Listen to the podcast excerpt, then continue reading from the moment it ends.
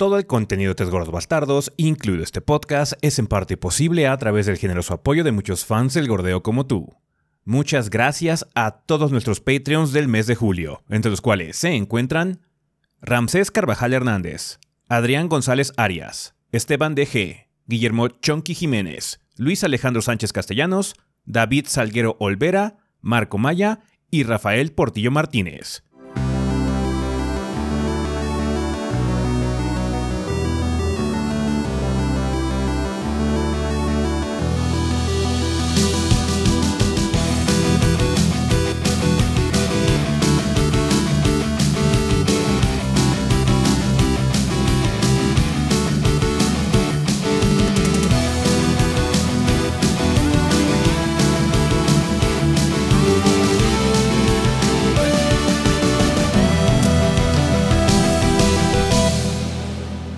¿Qué pedo, banda? Sean bienvenidos al episodio 491 del podcast de los tres gordos bastardos. Yo soy su anfitrión Ezequiel y como ven aquí encuentro con el resto del elenco de los gordos, o sea, Rafa y Adrián, ahora sí, completos. Eh, después de que Adrián nos eh, tuvo que dejar la semana pasada por cosas de trabajo, que de hecho ya salió el video en cuestión, que es la cosa de Saints Row. Eh, Si quieres, para empezar de una vez contigo, Adrián, ¿qué anduviste haciendo esta semana en el mundo del gordeo? pues esta semana me puse al corriente con básicamente la semana que no estuve. Estuve fuera porque fui a checar varias horas de Saints Row en un hands-on bastante extensivo del juego. Eh, de hecho, ya salió el video, salió el jueves. Eh, por si quieren checarlo, son más de 10 minutos eh, de sistemas, mecánicas que hay por ahí, además de algún poco del tono de cómo va a estar el próximo reboot de Volition. También he estado jugando Fórmula 1 la reseña debería salir esta semana, esta semana eh, que se estrena el podcast. Muy posible, de hecho, sale el martes el video. No estoy muy seguro. Ya está hecho el guion y todo, solo falta editar el video. Pero ya hay contenido el fin de semana. Está en la cola. Sí, el problema es que está en la cola. Hay mucho contenido en esos días. sí, de Ajá, de hecho. en realidad, este. Podría haber salido el sábado o el domingo, pero hay otros videos esos días, ¿no? Entonces, va a salir creo que el martes, miércoles. Está bien el juego, tiene algunos detalles raros eh, pero en cuestión de simulación está padre porque, bueno, los coches de la Fórmula 1 en esta temporada 2022 cambiaron. Las regulaciones cambiaron, entonces los coches cambiaron. Eso se ve reflejado en el juego, algo muy importante. De hecho, se sienten más brutales los, los vehículos. Los monoplazas están más intensos, ¿no? Eh, pero en cuestión de cosas que trae el título, estaba más flaco que el juego anterior. Entonces, de hecho, ahí chequen las conclusiones en el video en la mini que sale el martes al respecto. Para ver si les late, es para ustedes o si no es para ustedes. Ajá, yo siento que es para un público muy particular esta edición en, en, especial. Mm. Está bien. Eh, eh, también he estado jugando la expansión de Outriders. No sé cuándo salga el video de esa, me falta checar. Ya estoy en el endgame, estoy checando ya lo que hay eh, en la parte final de la expansión, pero apenas empecé a ver el endgame, ¿no? Entonces, pues quiero ver qué tiene realmente, ¿no? Sale quizás esta semana, si no la que sigue, seguro. Y creo que es todo. Está bien. Vale, eh, tú, Rafa, ¿qué has andado haciendo? ¿Qué banda? Pues eh, esta semana pues además también hemos estado medio ocupados con streams. Sí hemos estado haciendo stream, creo que hasta ahora sí hemos hecho un stream todos los días, ¿no? El miércoles no hubo. El miércoles no, sí es cierto, fue el único día que no hubo. Eh, ahora que estamos grabando el viernes vamos a tratar de hacer en la noche, pero pues ya veremos si se puede. Eh, pero sí, eh, yo he estado jugando el DLC de de Cophead, entre otras cosillas. Y pues bueno, ya salió el día de hoy que estamos grabando, el viernes ya debió de, debió de haber salido la reseña del DLC. Pues está cortita, el, el DLC está cortito como em, lo pudimos apreciar el jueves. Que hicimos un stream para jugar el DLC y me lo acabé en la primera hora. Eh, pero pues eh, sí, como, está, eh, como justamente como dijo creo que Adrián el mismo día, eh, yo ya estaba curtido antes, yo ya lo había estado jugando, entonces pues sí, por eso me, me, lo llevé tan rápido, porque en realidad pues sí, tiene, sí es difícil, o sea, es, es Cuphead a fin de cuentas. Y pues ahí no, y no acaba ahí la cosa, pues eh, se trata mucho de tratar de mejorar tus puntajes, hacerlo en la dificultad más alta posible, etcétera, etcétera. Está, está muy bueno, a pesar de que está muy cortito y yo sé que llevamos varios años esperándolo, pues sí es contenido de calidad. La verdad sí me gustó mucho. Ah, eso y pues eh, algunas otras cosas que pues ya verán más adelante. Este, ya pronto, de hecho, continúa el, el año de Chaps. Este, ya veremos más adelante en la semana que, que, que se viene. El año de Chaps. El año de Chaps. Así es. Eh, pues yo lo que estaba haciendo es jugar varias cosas. Eh, estuve jugando Stray esta semana. De hecho, hicimos stream el día del lanzamiento, el martes. Eh, ya, obviamente ya lo acabé, pues es un juego muy corto. ya debe haber salido la mini, ya sea sábado o domingo, dependiendo de qué día haya podido estrenarla. Eh, y pues sí, está bien el juego. Si lo quieren checar, está bastante padre. Es una de las mejores cosas que he jugado en el año. Está muy chill. Eh, es muy simple, pero muy bien hecho. Entonces, si quieren, chequen la mini reseña. También he estado jugando el DLC de Hot Wheels de Forza Horizon 5. Eh, pronto debería haber algún tipo de impresiones o review del DLC de este, de este paquete de Hot Wheels de Forza Horizon. Bastante bien. No, no está fantástico, pero está bien. Entonces, sí, si les llama la atención, pues voy a tener video pronto. También estaba checando la Capcom Arcade Stadium 2. Eh, Capcom nos mandó una copia básicamente de todo el contenido de la Capcom Arcade, entonces estoy checando varias cosas. Lo más importante de eso es ver que tiene así como opciones para ajustar eh, eh, perspectiva, cómo ves el juego, si tiene scanlines o no tiene scanlines, cosas de presentación. Porque obviamente los 30 juegos que trae está muy cabrón hacer como mucho contenido de él, particularmente porque son juegos que ya conocen, o sea, Street Fighter 2. Street Fighter 2, perro. Así como ya no necesitamos presentarlo otra vez, entonces sí. No eh, necesita presentación ese pinche juego. Debería haber contenido. Nos hace, falta un retrogordeo de Street Fighter 2. Sí. Debería haber este contenido de la Capcom Arcade Stadium eh, pronto. Entonces, sí, también me estoy encargando de eso. Ajá. Vale, eh, pues con respecto a anuncios, pues bueno, nada más estamos con lo de siempre. Eh, seguimos esperando a ver cuándo este, podemos hacer un harto fanarto. Igual esta semana hacemos, porque creo que ya se juntaron los suficientes. Entonces, en una de esas sí hay esta semana, pero están al pendiente, banda. Y pues obviamente eh, seguimos pendiente con lo de Hinamatsuri. no pude editar esta semana lo de lo del el Yabai de, de, este ah, de, que tenemos pendiente porque sí estuve, muy ocupado, entonces no pude editarlo, pero espero tener ya suficientemente tiempo como para poder editarlo pronto, para que ya podamos hacer el de Hinamatsuri lo antes posible, porque pues creo que ya acabamos todos de ver la serie, entonces sí, ya este, deberíamos poder grabar ese Yabai relativamente pronto. Vale, pues bueno, banda, eso ya todo con respecto a las introducciones, para no perder más tiempo, vámonos a El Sillón.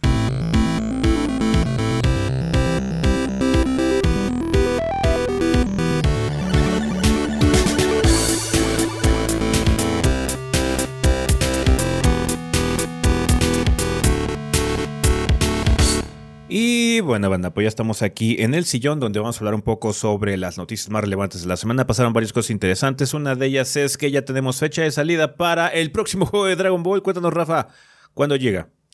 Ah, sí, es pues eh, Dragon Ball The Breakers. Llega el 14 de octubre de este año, entonces pues ya falta relativamente poco. Eh, pues acuérdense que este va a ser un juego asimétrico en el que tú juegas como pues, unos eh, eh, viajeros del tiempo sobrevivientes, por así decirlo, y vas a enfrentarte contra los grandes eh, villanos de Dragon Ball, o sea, Freezer Cell y, Super Buu o Kid Buu, o no sé. El caso es que van a tener transformaciones, o sea, es, de tipo, me sonó mucho a como ese Evolve, nada más que ahí tiene, el chiste es como que tratar de sobrevivir a, los villanos porque no les puedes realmente, no los puedes atacar. Nada más así como que eh, para distraerlos, como vimos ahora eh, en el nuevo trailer de gameplay, porque pues, sacaron un nuevo video de, gameplay con Freezer, eh, que mostraba algunas cosas que en principio son coquetas, como que pues, los jugadores pueden esconderse dentro de, de las de casas para, para, tratar de evitarlo, pero Freezer los puede detectar con, con su radar este de, de, para medir ki. ¿Con el scouter? Eh, con el scouter, sí. Eh, y lo pueden distraer. Si está a punto de matar a alguien, lo pueden, puede llegar otro jugador y cegarlo con el Taioken. o cosas. Entonces, digamos que tiene como que ideas coquetas. Pero ahora que vi el trailer, sí el movimiento fue. Sí se me figuró mucho de pues de juego de, de arena de, de Bandai oh, Namco, pero de los chafas, o sea, de los que tienen a los, a los personajes súper pesados. Entonces sí fue así de, hijo. Ay, ay, ay, ay, ay, ya me está preocupando. Ey, véanlo por el lado bueno. No vamos a matar a Raditz nuevamente. No, a lo mejor Raditz es uno de los sobrevivientes y muere también. o sea, no sabemos. El caso es que, bueno, va a haber una, un test de, de, red cerrado. de, los horarios están medio, medio gachos, banda, pero pues es que eh, creo que no están precisamente enfocados acá al, territorio. En primera, la, eh, fecha límite de, registro es el primero de agosto.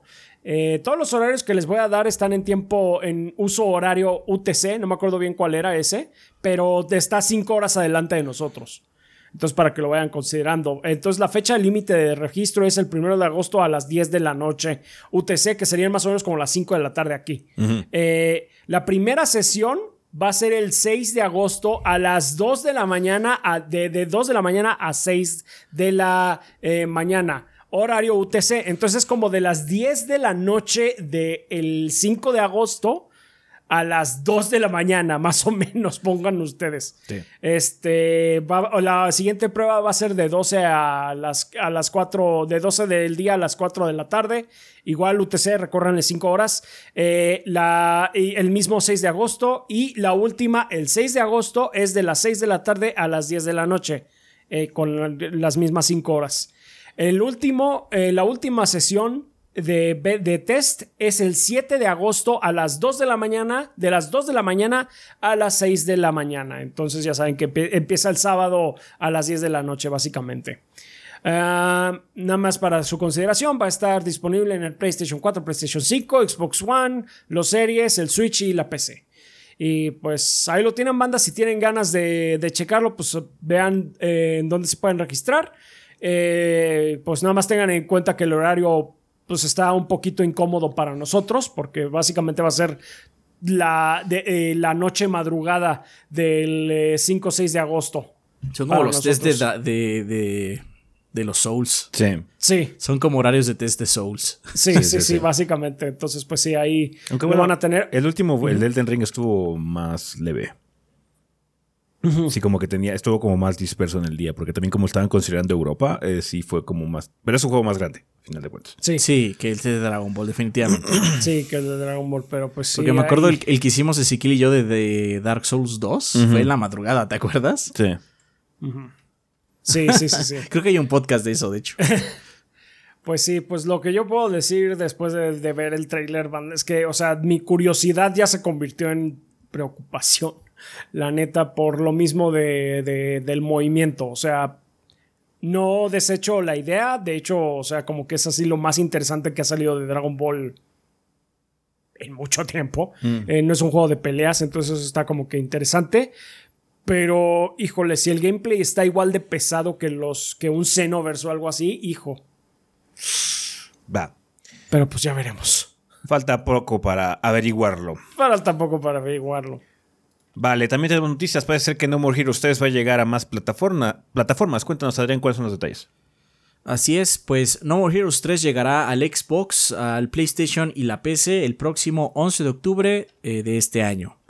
Estas versiones van a traer mejoras, eh, especialmente texturas o más bien gráficos en HD, un mejor eh, rendimiento, un mayor frame rate, una mayor tasa de refresco y, mejor aún, tiempos de carga más cortos. Mm. Básicamente es una versión súper mejorada de la, que tuvimos en el Switch. Eh, salió un nuevo trailer para conmemorar la ocasión, pero lo importante realmente es que pues va a estar a finales del año. Por si no lo jugaron o yo qué sé. ya Disfrútenlo. Pronto estará disponible en más plataformas aparte del Switch. Vale, eh, también eh, hace poco nos enteramos de la existencia de este juego, Roller Drome, eh, pero bueno, no teníamos muchos detalles con respecto a su lanzamiento. ya se hizo un anuncio, va a estar disponible a partir del 16 de agosto. si ustedes no recuerdan cuál es Roller Drome, de seguro estamos mostrando un trailer, pero para la gente de audio, es un juego que se mostró en. Me parece que fue en. no, me acuerdo si fue en Summer Game Fest o en el Direct de Sony. En el Creo que sí fue en un Summer Game Pero el chiste es que es un. Fue en esas épocas. Es un, es un juego donde tú vas este, manejando a un personaje con patines, pero tienes que matar así como a muchos eh, personajes. Es como una cúpula del trueno, pero con patines, básicamente. Que habíamos pensado que probablemente sería así como multiplayer o algo así, pero no. Es más de ese tipo de juegos donde tienes que hacer como que las cosas con estilo. Entonces, eh, Roller Run va a estar disponible a partir del 16 de agosto. Es un híbrido entre shooter y skater con una trama siniestra y misteriosa, aparentemente. De hecho, ya está disponible el soundtrack eh, en algunas canciones. Creo que el tema principal, y está bastante bueno. De hecho, el soundtrack está bastante vergas. Em, el juego va a estar disponible en PlayStation 4, PlayStation 5 y PC. Eh, no estará disponible para otras consolas hasta al menos el 16 de febrero del 2023. Puede ser que hay un contrato de exclusividad con PlayStation hasta febrero del año que viene. Entonces, vamos a ver qué, tal está. Se ve interesante. Ojalá esté padre, eh, independientemente de la situación mierda de la, de la exclusividad. ojalá que pueda pues, ser un juego chingón. ¿no? Al final es lo que queremos todos. Son seis meses de exclusividad en entonces. Sí. Eh, similar a lo que pasó con Tunic, por ejemplo, ¿no? Eh, y ojalá que también suceda lo mismo con Stray, eso que ojalá Stray también ya pronto salgan más plataformas, ¿no? Sí. Vale, pero bueno, Roller Drum, 16 de agosto, para la gente que le llame la atención. Eh, no hay como noticias de si va a estar disponible en el PlayStation Plus Extra o algo así, pero bueno, igual y se anuncia en estos días. Hay que estar al pendiente. Si no, pues va a ser un juego indie que va a salir pronto, ¿verdad? Para PlayStation y PC. Eh, en otras noticias, eh, en noticias de Rise from Your Grave, eh, parece que Daisy no está muerta. solo estaba de parranda. Solo estaba de parranda. Porque en Mario Strikers va a tener una actualización gratuita y pues bueno, se va a unir al roster de personajes Daisy junto con el Shy Guy. al personaje Ezequiel, el Shy Guy. Sí, a mí me gusta usar al Shy Guy en general en los juegos de Mario. Em, ya ven que cada personaje tiene como que sus estadísticas que lo hacen como diferente en el campo de juego. Bueno, el Shy Guy es un personaje balanceado y Daisy está enfocada en la técnica, o sea que sí le, sí le chuta con chanfle la Daisy. Sí. Va a haber nuevos este, sets de armaduras, eh, el set de caballero y un nuevo estadio que es el Desert Ruin, eh, que básicamente es temático del desierto. Ya ven que puedes, puedes adornar tu estadio como gustes para tu club. Eh, de hecho, no he checado cómo va el club 13B. Ah, no sé si vamos bien en la liga o no. Entonces debería checar a ver qué onda, a ver qué ha hecho la gente que se ha unido a nuestro, a nuestro club. Em, Así es. El, la actualización ya se encuentra disponible porque, bueno, salió el 21 de julio. Entonces, si no han checado Mario Strikers, si no lo han, si no lo han jugado porque, bueno, pues, eh, por cualquier razón o lo que sea, ya hubo actualización gratuita. Ya pueden jugar con Daisy y con el Shy Guy, además del estadio y los nuevos sets de armadura, ¿no? Entonces, no estaba muerta. Daisy, Daisy vive.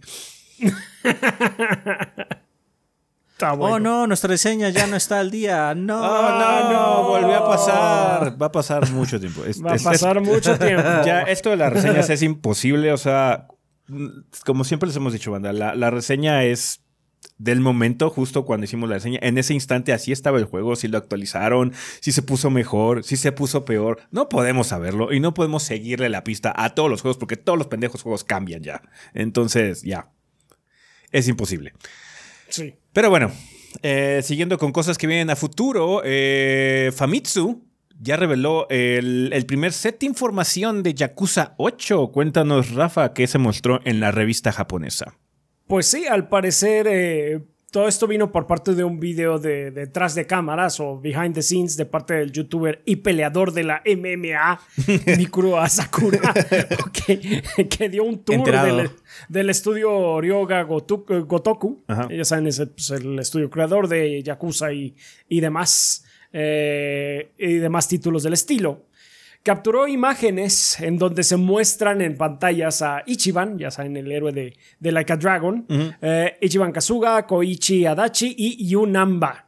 Eh, todos ellos van a estar al parecer en el próximo juego y tiene sentido porque el director del estudio, que es Masayoshi eh, Yokoyama, confirmó que el título va a ser una continuación de la historia de Like a Dragon. Mm. Y también reconfirmó, porque esto ya lo habían dicho eh, anteriormente con la salida de este nuevo eh, de Yakuza 7, también va a ser un RPG por turnos. Ya ven que eh, los títulos de Yakuza de ahora en adelante van a tener esta modalidad de RPG por turnos, mientras los de ¿cómo se llaman? Judgment.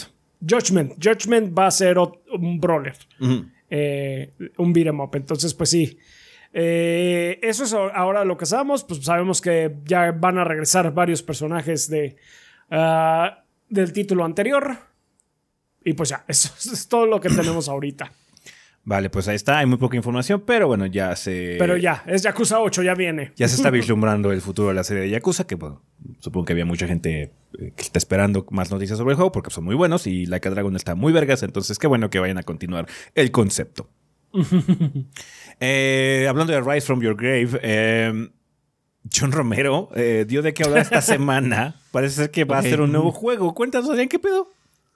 Pues sí, este... agárrense de sus traseros porque John Romero va a ser un nuevo first person shooter de una IP nueva y original. No va a ser Daikatana, güey. No va a ser Daikatana, obviamente. O sea, este... Daikatana, güey. Qué bueno que no va a regresar. ¿Lo han jugado? ¿Han jugado Daikatana? Yo he jugado Daikatana. Lo renté una vez. Es trash. Awful. Es trash. Ese, juego es, ese, juego es, basura. este, pero bueno, no, no va a ser Daikatana. Es un FPS de nueva IP. Eh, por parte de Romero Games, fundada en el 2015 por John y Brenda Romero. Eh, y que dice eh, John que va a estar trabajando con un publisher importante. ¿Qué tan importante? Pues no sabemos, ¿no? O sea. Ah, Taquito Games va a publicar, ¿eh? Mm, puro Taquito Games. Yo, estoy viendo como Prime Matter.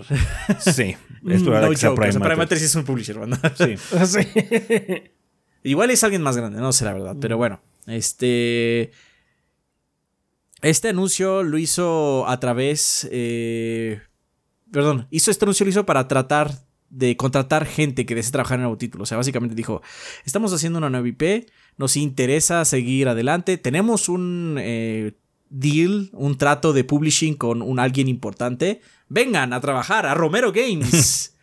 y no a ser el próximo Daikatana. Eh, y en el comunicado dijeron, nuestro equipo está expandiéndose y buscamos gente talentosa para todas las posiciones y todos los niveles de experiencia, particularmente aquellos que conozcan un Real Engine 5. Bueno, pues ahora ya sabemos el engine también, lo cual, pues es bueno, ese, ese engine está ya más que comprobado, básicamente. Sí. Entonces, miren, hay posiciones de diseño, ingeniería, arte, como bien dice comunicado, todos los niveles de experiencia. El chicle y pega, pueden, o sea, vayan, o sea, pueden intentarlo. Experiencia es experiencia. ¿Quién dice? Exactamente, ¿quién dice, que no? En tu currículum puedes poner traje de katana y cuenta como experiencia. Así que también. Entonces, este.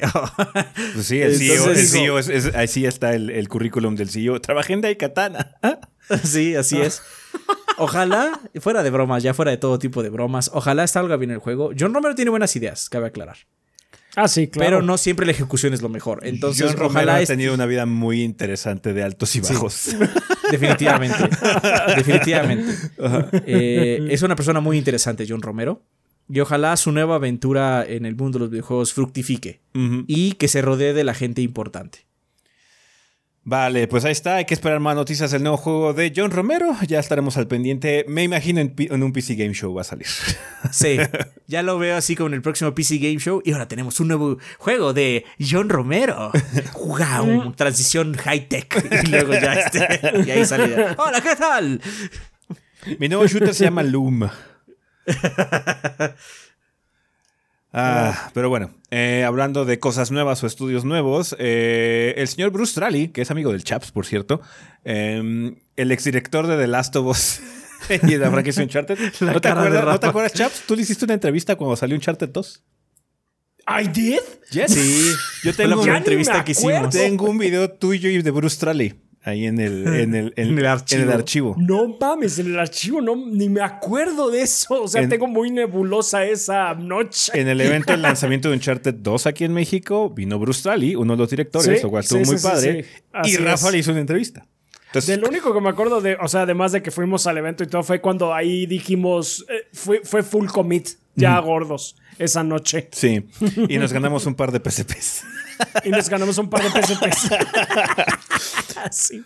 Pero bueno, el señor Bruce sí, esa noche estuvo buena. Que por muchos años. Reforma. Sí. Eh, el señor Bruce que por muchos años fue la mancuerna de Neil Druckmann, ahorita que es la cabeza, una de las cabezas importantes de Naughty Dog, eh, que bueno, se retiró después de Uncharted 4 por, básicamente por cansancio. Eh, uno de los streamers dijo es que no me puedo ver haciendo otro de estos juegos ahorita. Entonces, básicamente se quemó el señor Strali. Em, cañón. Cañón. Eh, pero bueno, ya regresó después de bastante tiempo y creó un nuevo título que se llama Wildflower Interactive, que estará compuesto de un equipo de veteranos de la industria, personas que han trabajado en Patles, Apsu, Kena, Astroneer y en la franquicia Call of Duty, porque todos los estudios del mundo tienen gente que trabaja en Call of Duty porque ah sí eh, hay, un, ejército de gente que trabaja para Call of Duty la verdad es que me sorprende que no tenga alguien de Ubisoft. También pasa lo mismo. Sí. Sí sí, sí. pero no es un título es un estudio. Es que hiciste un nuevo, ah, título. Sí es un nuevo es, estudio es parte, es parte del servicio militar casi, sí sí sí Perdón, si, si dije título, me disculpo. En realidad es un nuevo estudio que se llama Wildflower Interactive, que tiene, pues bueno, gente que ha trabajado en todos esos títulos.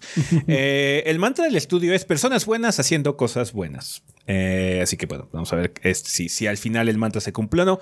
Eh, el en el pasado fue presionado para sacar un Charter 4 en dos años y que fuera lo suficientemente bueno como para no manchar el nombre de Naughty Dog. Strally y Neil Druckmann terminaron el juego, pero Strally sufrió de agotamiento o burnout y se retiró en el 2017 sin saber si quería seguir haciendo títulos. Entonces ya lleva mucho tiempo, lleva cinco años fuera de la industria, que es un poco menos, supongo que esto de Wildflower lleva un rato gestándose. Debe ser, debe llevar por lo menos un año. Ajá, entonces, bueno, el señor Strally supió, sí, o sea, hay historias bastante conocidas del crunch que se vivía en, en Naughty Dog, particularmente en esas épocas. Em, supuestamente ya esa cultura ha cambiado. Eh, han mencionado que ahorita todo el proyecto que se ha hecho para, por ejemplo, el remake de The Last of Us Parte 1 ha sido muy holgado con los developers. Entonces, bueno, es un proyecto un poquito más sencillo, es diferente porque nada más está rehaciendo algo. Pero bueno, es bueno saber que los developers en Naughty Dog, que ha tenido un historial de crunch bastante significativo, ya está mejorando, ¿no? Em, al parecer, Wildflower hará un esfuerzo por cambiar la cultura del crunch en el ámbito de los videojuegos. Eh, así que bueno, es una, es una buena iniciativa, se oye padre. Eh, también hará juegos pequeños, cargados de creatividad y de estilo único que serán más exploratorios y originales. Tiene un partner que no ha sido nombrado y que apoya al desarrollador. Ayudará al estudio a alcanzar la mayor cantidad de gente posible quién sabe quién sea. Igual está Taquito Games también. Em, uh, otra vez. Atacando otra vez. Taquito, Games. el verdadero mecenas de la industria de los videojuegos. No me sorprendería que fuera Sony también, por lo mismo las relaciones. O Microsoft. o Microsoft, también por lo, esto de las relaciones que tienen. Eh, eh, actualmente están contratando para posiciones de tiempo completo, incluyendo COO, Studio Manager, diseñador de audio, Environment Technical Artist y Character Modeler o modelador de personajes. El, el desarrollador tiene base en California pero las posiciones son, las posiciones son 100% remotas. Entonces, suena bastante bien. básicamente se siente como un título, o digo un título, un estudio que tiene perspectiva de hacer juegos con, pues básicamente fijaciones modernas, ¿no? Esto de la pandemia nos enseñó que la gente puede trabajar desde casa, eh, puede resultar igual de eficiente o incluso más eficiente trabajando desde casa. Entonces, pues, ojalá que le vaya muy bien. El señor Sedali es una persona muy talentosa, indudablemente tiene un track record eh, muy bueno dentro de Naughty Dog.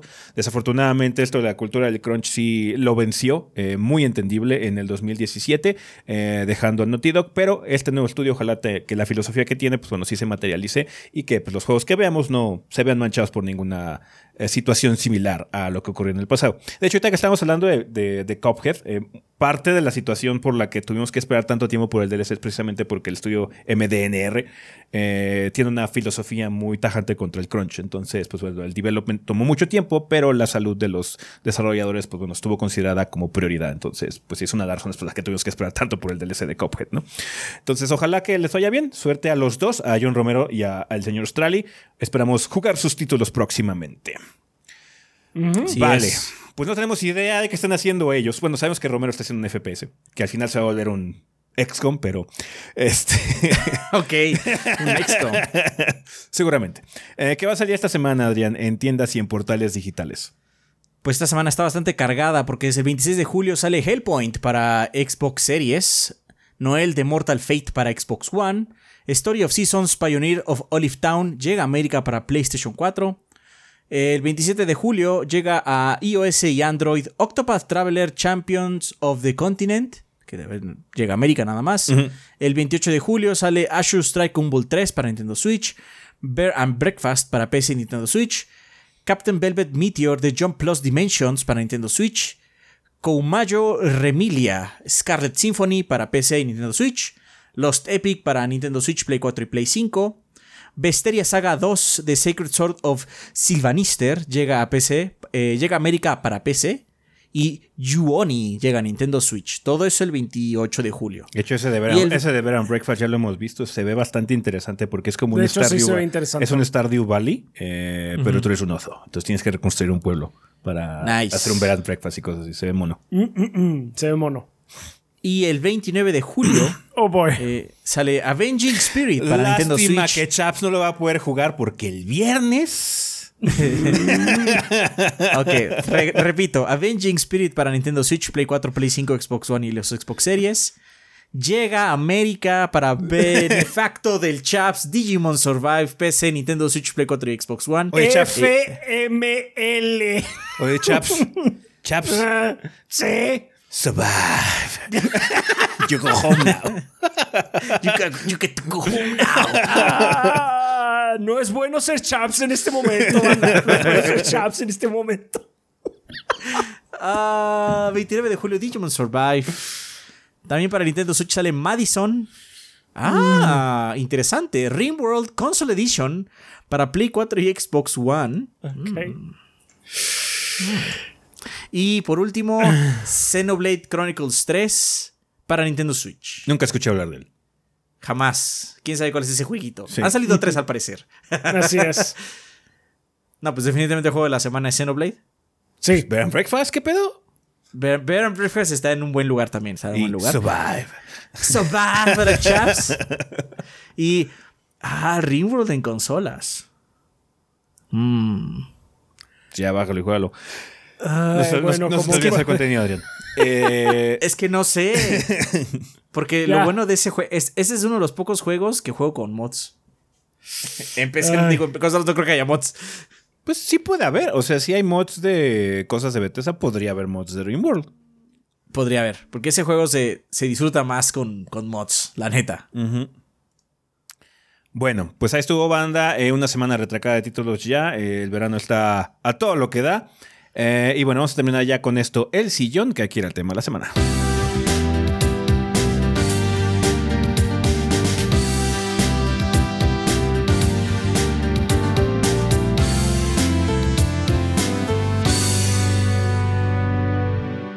Ok, banda, pues ya estamos aquí en el tema de la semana. Vamos a empezarlo como ya es costumbre con la vida después del podcast. En este caso sería episodio 490 sin derechos digitales. Cuéntanos, Rafa, ¿qué nos mandó la banda? Muy bien, esta vez tenemos tres comentarios, banda. Eh, empezamos por tu padre de la página, que nos dice... Buenas gordos. Honestamente no entiendo por qué hay tanta preocupación por el tema de los juegos digitales. No es que se vaya a perder el acceso de esos juegos tan fácilmente, ya que es difícil que una tienda exitosa cierre. Y en dado caso, algo que siempre protege es que no tenga DRM un juego. Y por lo que he visto, la mayoría de los juegos no suelen tener esa problemática. y en dado caso de que sí... Sí lo tienen. sí, lo, tienen, bro de hecho, por eso GOG hace tanto hincapié en que sus juegos no tienen DRM. Ajá. Sí, eh, para GOG es un selling point que no tienen, pero sí tienen DRM, bro. sí, sí, sí, sí. Sí. Este. Siempre. Deje que tenga un DRM. Y no, no es un DRM que tú tienes que hacer, es uno que hace el juego automáticamente. Hace un cheque automático. Así. La mayoría de los juegos, y en dado caso de que sí siempre puede informarse como uno como consumidor para evitar comprar tales juegos, pues entonces no vayas a Steam o a tenerse a las consecuencias que tampoco son graves, ya que siempre hay formas de obtenerlos por muy poco dinero, por no mencionar los que son gratuitos. Si esto no es suficiente o hay errores en mis afirmaciones, también hay que considerar que hay muchas tiendas alternativas donde los juegos ofrecen facilidades para que sean conservables en caso de problemas. Es solo cuestión de darles una oportunidad. Para ser sincero, lo único que me preocuparía siento que el problema que está teniendo tu padre es que estás muy cerrado a la cuestión nada más de PC. El gaming es mucho más que PC. Entonces, sí. O sea, lo entiendo. Entiendo la perspectiva y sé que quizás tu mundo esté muy rodeado de esa eh, plataforma. Pero este problema es una situación global. Ajá. En todo el sentido de todas las plataformas que existen. ¿Cómo chingados voy a conservar mi copia de Bloodborne ahorita que no puedo salir? Solamente hay física. entonces, eh, eh, sí, entiendo el punto. Eh, hay muchas opciones, se puede uno investigar, pero también tienes que tomar en cuenta que el público en general no, va a hacer esos pasos adicionales. Entonces, sí, estamos, como dijimos, mucho a la merced de lo que hagan las compañías eh, o no decían hacer en, ese momento, ¿no? Entonces, sí, tío, entiendo, en la PC puede ser muy abierto y sí, la perspectiva ahí es un poquito más holgada, pero la PC no es todo el gaming. Sí, sí, sí. Efectivamente. Eh, para ser sincero, lo único que me preocuparía es que en el futuro algún juego deje de ser compatible con los sistemas operativos que existan debido a cambios que estos tengan, pero también siempre pueden crear estándares para que los juegos sean compatibles con más software sin importar tanto las diferencias como si fuese un simple archivo MP3. No, eso no lo van a con los ROMs de los juegos clásicos. Eso no lo van a hacer. Mm. los juegos clásicos no tienen muchos problemas con, este, para correr en, plata, en sistemas operativos más actuales. Entonces, pues sí. No, eh. pero eso es mentira, porque, o sea, si yo agarro ahorita mi CD de Lords of the Realm 2, lo meto en una unidad de CD en mi computadora de hoy en día, corre horrible. Eh, por eso. o sea, eso no es real. Los sistemas de compatibilidad, como me menciona, son bastante finicky. Desiguales. sí. Y no lo van a arreglar porque pues, los desarrolladores están trabajando. Sí están trabajando con la tecnología que hay en ese momento. Y no están pensando ni atrás ni adelante. No están pensando en ninguna de las dos que están pensando ahora. Y no lo van a cambiar porque, o sea. Sí, sí, sí. Generalmente. A veces, sí sucede. De, hecho, por eso luego hay versiones así como en GOG que ya son compatibles o que tienen algún tipo de, de fix para que corran chido en Windows 10, ¿no? Una cosa así. Pero tienes que tener un proceso activo de parte del developer o de la gente encargada que tenga la IP o la propiedad para que pueda volverse compatible, ¿no? Si lo compras en una tienda digital, pero si yo compro, bueno, en PC es difícil conseguir un juego físico, pero existen todavía. si compras un juego físico, luego no tengo acceso a esas herramientas extras. Sí. Porque hay Lords of the Realm 2 en GOG. Y de hecho yo tengo esa versión y corre decente. No corre muy bien, pero lo puedo correr. pero si agarro mi CD, nada se actualiza. Tiene que ser todo mucho más manual. esa mierda está locked. Pues sí. Eh, muy bien. Seguimos con el comentario de Loco Trashman de Discord que dice, gordos, con respecto al tema de la semana, a mí me pasó algo. Aunque, me aunque pareciera de broma lo de dejarle mi skin del Mandalorian a mi hijo, a mí me ocurrió que mi cuenta de Microsoft la empecé cuando estaba en la preparatoria, al ser menor de edad. Le pregunté a mi mamá que me hiciera la cuenta con su correo, contraseña y tarjeta de débito. Con el paso del tiempo fui consiguiendo una cantidad de juegos bastante respetable, aproximadamente unos 400 o más, eh, eh, más o menos. El caso es que mi madre se enferma y fallece.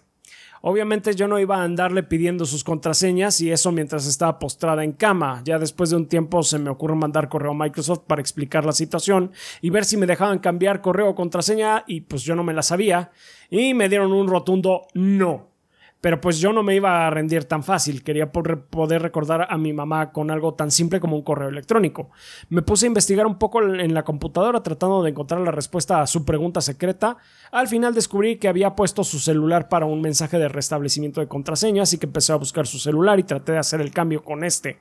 Al final sí pude cambiarla y colocar mi contraseña nueva, mi número de teléfono y correo electrónico secundario, y hasta el día de hoy sigo viendo el nombre de mi mamá cada vez que enciendo mi Xbox. Mm, Pienso dejarlo así y si mm. llego a tener un hijo en el futuro, quiero darle toda mi colección, no solo de Xbox, también de PlayStation y Nintendo, así como lo físico. Para las empresas eh, que puede que no entiendan el esfuerzo que hacemos por conservar nuestras cosas, pero nosotros los que nos gusta esto de los videojuegos es una parte importante de nuestro día a día.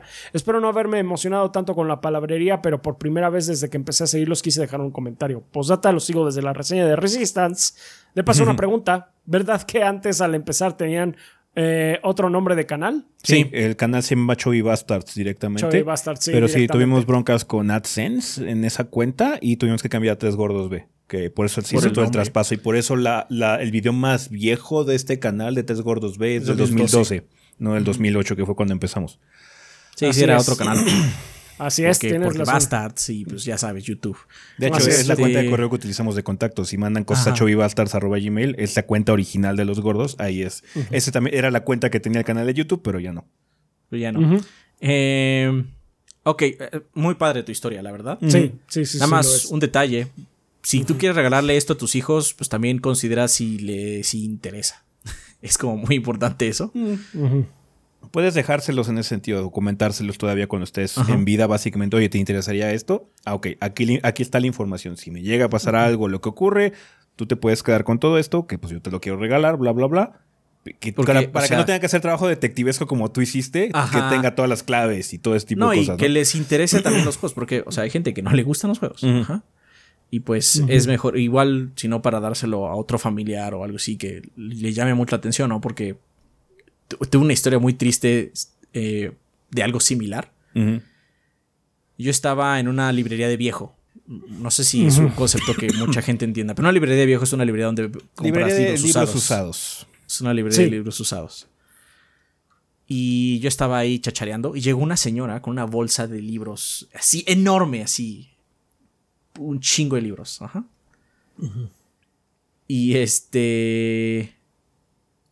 Y pues llegó con su bolsa y le dice el señor, este, ¿cuánto me da por estos libros, básicamente, no?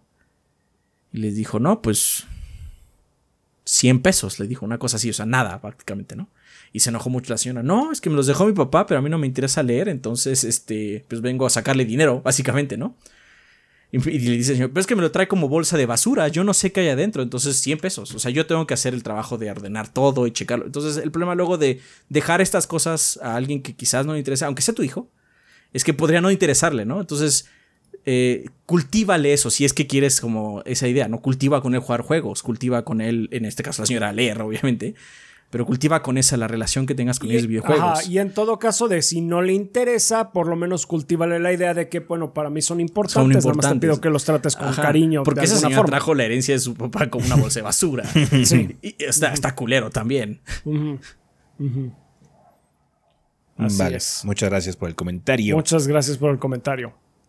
Tenemos también el comentario de Alfonso Isaac de Ana Caldera de YouTube que dice: Saludos gorditos, que buenas las tengan, primero que nada. En segundo lugar, en mi caso particular, yo no siento mucha adversión por la falta de derechos digitales. Anteriormente mi plataforma principal era la PC y mi plataforma de compra era Steam. Y de manera secundaria tenía mi PlayStation 4 para exclusivos como Spider-Man, Bloodborne, Persona 5 y God of War. Sin embargo, ante la crisis de las tarjetas gráficas que oh, finalmente va de salida, opté por comprarme un PlayStation 5 con lector el año pasado y usarlo como plataforma principal. Viendo el entorno, eh, viniendo más bien del entorno de PC, no siento necesidad de tener juegos en físico, salvo que me interesen mucho, como mis dos Personas 5 o Bloodborne, o que me salgan más baratos que comprarlos en digital. Y el formato físico me presenta la problemática de ocupar espacio y eso que ni siquiera tengo tantos. Y no tengo miedo de perder eventualmente mis juegos digitales porque, decir verdad, la mayoría de los juegos que he comprado en Steam ya los terminé, ya no los he vuelto a jugar, incluso algunos que hay que ni siquiera he jugado. Son realmente pocos los juegos a los que vuelvo continuamente como Dota o Street Fighter V y siento que siendo juego y siguen siendo juegos adictivos con bases de jugadores saludables, así que dudo mucho que los retiren de servicio pronto. En resumen, compro la versión que me salga más barata, a menos que sea un juego que quiera conservar. Ah, sí, lo que, es lo que comentamos de hecho la semana pasada. O sea, cómo han cambiado las cosas en, en este transcurso de tiempo. Eh, cuando empezamos a, hacer esto del podcast, había mucha preocupación con respecto a esto de la, de la cuestión digital. Mucha gente estaba muy en contra y decía, no, es que yo la física porque siento que si tengo el juego, bla, bla, bla no se me hace, no se me hace raro, de hecho se me hace muy normal el hecho de que eh, la gente ya haya cambiado mucho de esa perspectiva y esté aceptando más la situación digital. Si hay un riesgo en ese sentido, ¿no? Eh, quizás la perspectiva que nosotros tenemos sea también muy vieja, porque independientemente de si los juego todo el tiempo, no me gusta saber que si yo tengo acceso, si yo tengo ganas de jugar algo, puedo hacerlo simplemente de forma sencilla, ¿no? A veces lo he hecho. cosas que bajo y juego de una forma eh, esporádica. Eh, es bueno saber que lo puedo hacer de alguna forma, ya sea físico o digital. Entonces, genera la problemática de saber si vas a tener acceso a esto, pues bueno, por lo menos en tu vida, ¿no? en lo que resta de tus días aquí en el planeta Tierra, porque son cosas importantes que a nosotros nos importan, que son los juegos. Libros, películas y todo lo demás son parte del acervo que hace mucho de nuestra cultura como individuo. Entonces, eh, es normal que haya evolucionado la situación hacia el push digital porque a las compañías también les interesa que compres más digital. Ellos poco a poco te están haciendo, dando facilidades para que tú consigas las copias digitales, se eviten el intermediario y ellos ganen más, dinero. para ellos. Y ellos ganen más, dinero con cada copia vendida, ¿no? O la renta que te está cobrando ahorita los servicios como el PlayStation Plus Extra y el Game Pass, ¿no? Entonces, eh, es bastante normal. De hecho, sí, no me sorprende que la perspectiva y los comentarios hayan cambiado tan radicalmente porque ya llevamos mucho tiempo y no es que las versiones digitales sean el diablo, nunca lo fueron realmente. Solamente hay ciertas preocupaciones que se tienen distintas a lo que se puede llegar a sentir con el formato físico. Pero sí, ya estamos ahí. O sea, es lo como la PC simplemente dio el salto y no miraron para atrás. Perdón. Eh, eh, me disculpo. Este, entonces sí, creo que, tío, no, me parece sorprendente que si ahora los comentarios sean mucho de que sí, no, es que digital, no hay tanta bronca, relájense, digital, bla, bla, bla, digital aquí, digital allá.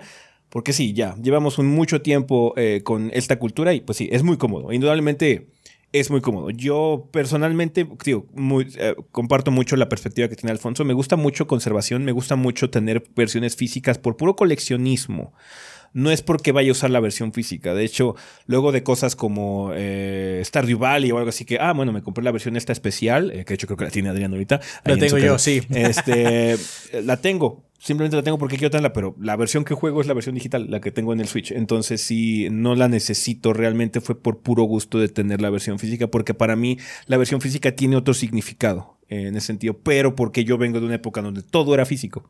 Entonces, yo tengo mucha, muy asociado en la cabeza esas cosas eh, de forma nostálgica o simplemente la cultura que a mí me tocó vivir, ¿no? Entonces, sí, eh, puedo ver a mucha gente que ha crecido actualmente o que eh, se muda constantemente. De hecho, si se mudan constantemente, no compren juegos físicos. No mames, es una, lata. Puta lata. oh, sí. Sí, sí, que lo es. Es más latoso los libros, eso sí. Mm, sí, sí, Pesan, más. Pesan más. Pesan más. Pero no, los, las, cajas son estorbosas entonces, eh, no, me sorprende. esa, esa caja de retro que algún día tendrá video, este, pesa muchísimo. La caja retro que tenemos pesa un huevo. Sí. Vale, pues sí, bueno, muchas gracias banda por sus comentarios. Eh, si quieren checar qué más dijo la banda con respecto a este tema, que pues es interesante, eh, pues bueno, pueden checar ya sea en los comentarios del video anterior del podcast 490 o pues, obviamente la sala de Discord correspondiente, sino también el post en la página del podcast. Vale, pues vamos a empezar con el tema de esta semana. Que hasta cierto punto es como la secuela del de la semana pasada, porque tener en cuenta tiene que ver con Ubisoft. Em, hay una situación ahorita en Ubisoft eh, de reestructuración un poquito radical porque parece ser que no han tenido los resultados financieros que ellos han deseado. Y se anunciaron varias cosas y también se han confirmado algunas situaciones por cuestiones de prensa que han estado haciendo trabajo este, de investigación y cosas así. Cuéntanos, Rafa, ¿qué onda con la situación de Ubisoft? ¿Qué ha estado pasando en Ubisoft? Dijo muchas cosas, este, medio desfavorables, vamos a decirlo. Eh, bueno, en primera, eh, hay varios proyectos que han sido cancelados así de plano. Ah, ninguno que realmente sea así como que, ay, qué dolor. Pero pues sí, de todas maneras son...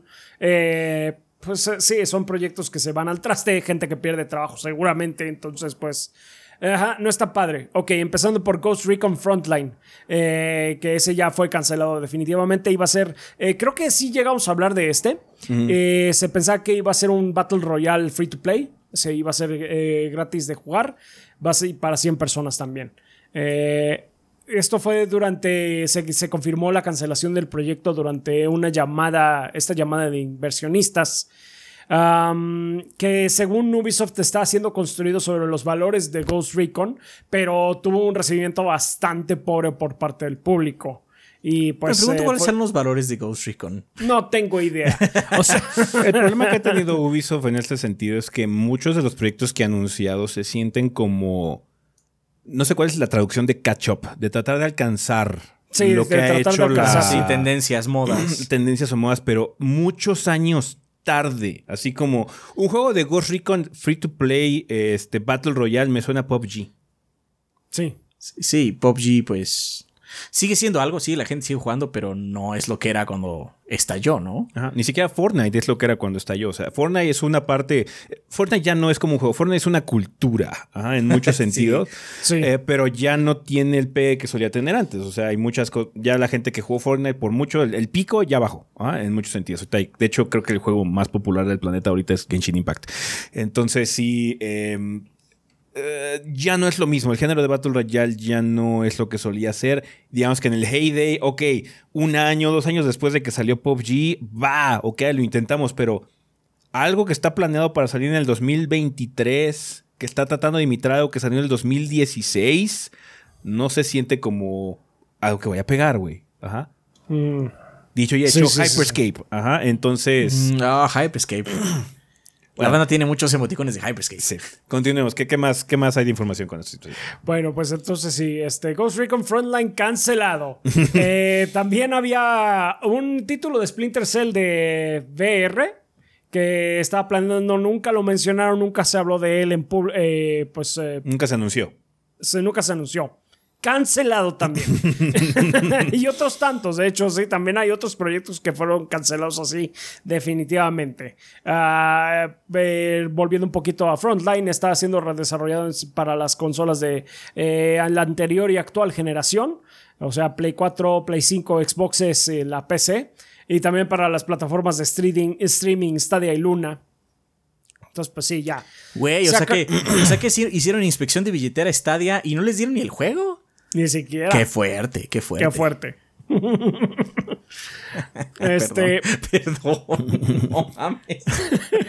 no mames. Sí. Ok. Sí, no, no, no. Qué, qué, qué pinche. ok.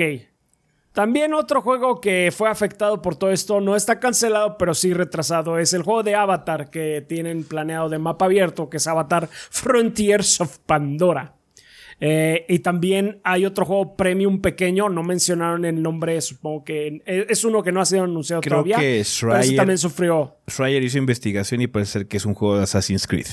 Podría ser de oh, Assassin's Creed, sí. Eh, mucho de esto ha salido también de Jason Schreier eh, en sí. Uh, se espera ahora que Avatar vaya a salir en el 2023 o en el 2024. O sea, 2026 enterado. Sí, básicamente, porque estaba planeando, en sí, el, plan original era que fuera a salir este año fiscal. Junto con la película. Antes del 2030, sí. Ándale, sí, para acompañar a la película, antes del 31 de marzo del 2023. Pero ya ven, o sea, se ha retrasado Avatar en general, la pinche franquicia, como sufre de retrasos. Entonces, pues ya también le tocó al juego o otra vez, supongo. Yo creo que el que se está tomando el festín ahí es el Delay Watch, Avatar. Sí, no manches. no, o sea, Ubisoft, dejó la puerta sin seguro y Delay Watch entró y hizo mierda todo. hizo su festín. Ya se instaló ahí. Ese güey ya es paracaidista. Delay Watch ya está ahí metido en el departamento de Ubisoft y no lo pueden sacar. El caso es que, bueno, eh, Avatar fue eh, anunciado inicialmente en febrero del 2017. O sea, ya lleva cinco años. Eh, Ay, güey, ¿en serio? Sí, o sea, se anunció que iba a haber un proyecto de Avatar. Apenas lo vimos el año pasado. Ok, pero ya lleva anunciado mucho tiempo. Yo me había asustado. Yo me había asustado así como, no mames, ese stream tiene, tiene tantos años, pero no, no, no, no. No, no, no. Se anunció porque o sea, sabemos de las secuelas de Avatar desde una década, güey. Ajá, entonces, juntas de inversionistas. Ajá. no, pero el trailer fue creo que el año pasado, ¿no? Sí. Sí, sí, sí. Ah, ok. Oh, ya mames, ya me había asustado muy poco. Güey, no mames, ¿cómo pasa tiempo? O sea, o sea, ya sabemos del juego de John Romero, pero lo vamos a ver como en cinco años. Ah, sí, sí, sí. Así es. Bueno, está siendo desarrollado por Massive Entertainment. Ahorita ellos fueron los que hicieron eh, la The Division, de Tom Clancy's The Division. Y están usando el mismo engine, el Snowdrop Engine, para el juego de Avatar. Buen eh, developer, o sea, Division 2 es muy bueno. Sí, eso sí. Y Division, pues agarró al final, ya, ya para nosotros ya no nos tocó eso. Pero la gente ya estaba muy contenta al final de la vida de Division, dentro de todo. Ah, va a ser un título de primera persona en, de acción aventura. Entonces, pues bueno, esa es la información ahorita que tenemos de, en cuanto a Avatar.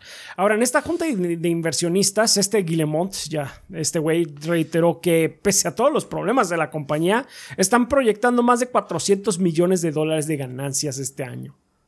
Entonces, pues mal, mal no están.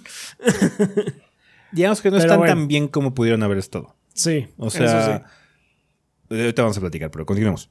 Sí. So, continuemos con qué, qué, es lo que está pasando, porque ahora sí entramos a, a, lo más importante que tiene Ubisoft en este momento, que es Assassin's Creed, que sigue siendo básicamente una parte muy importante de su estrategia.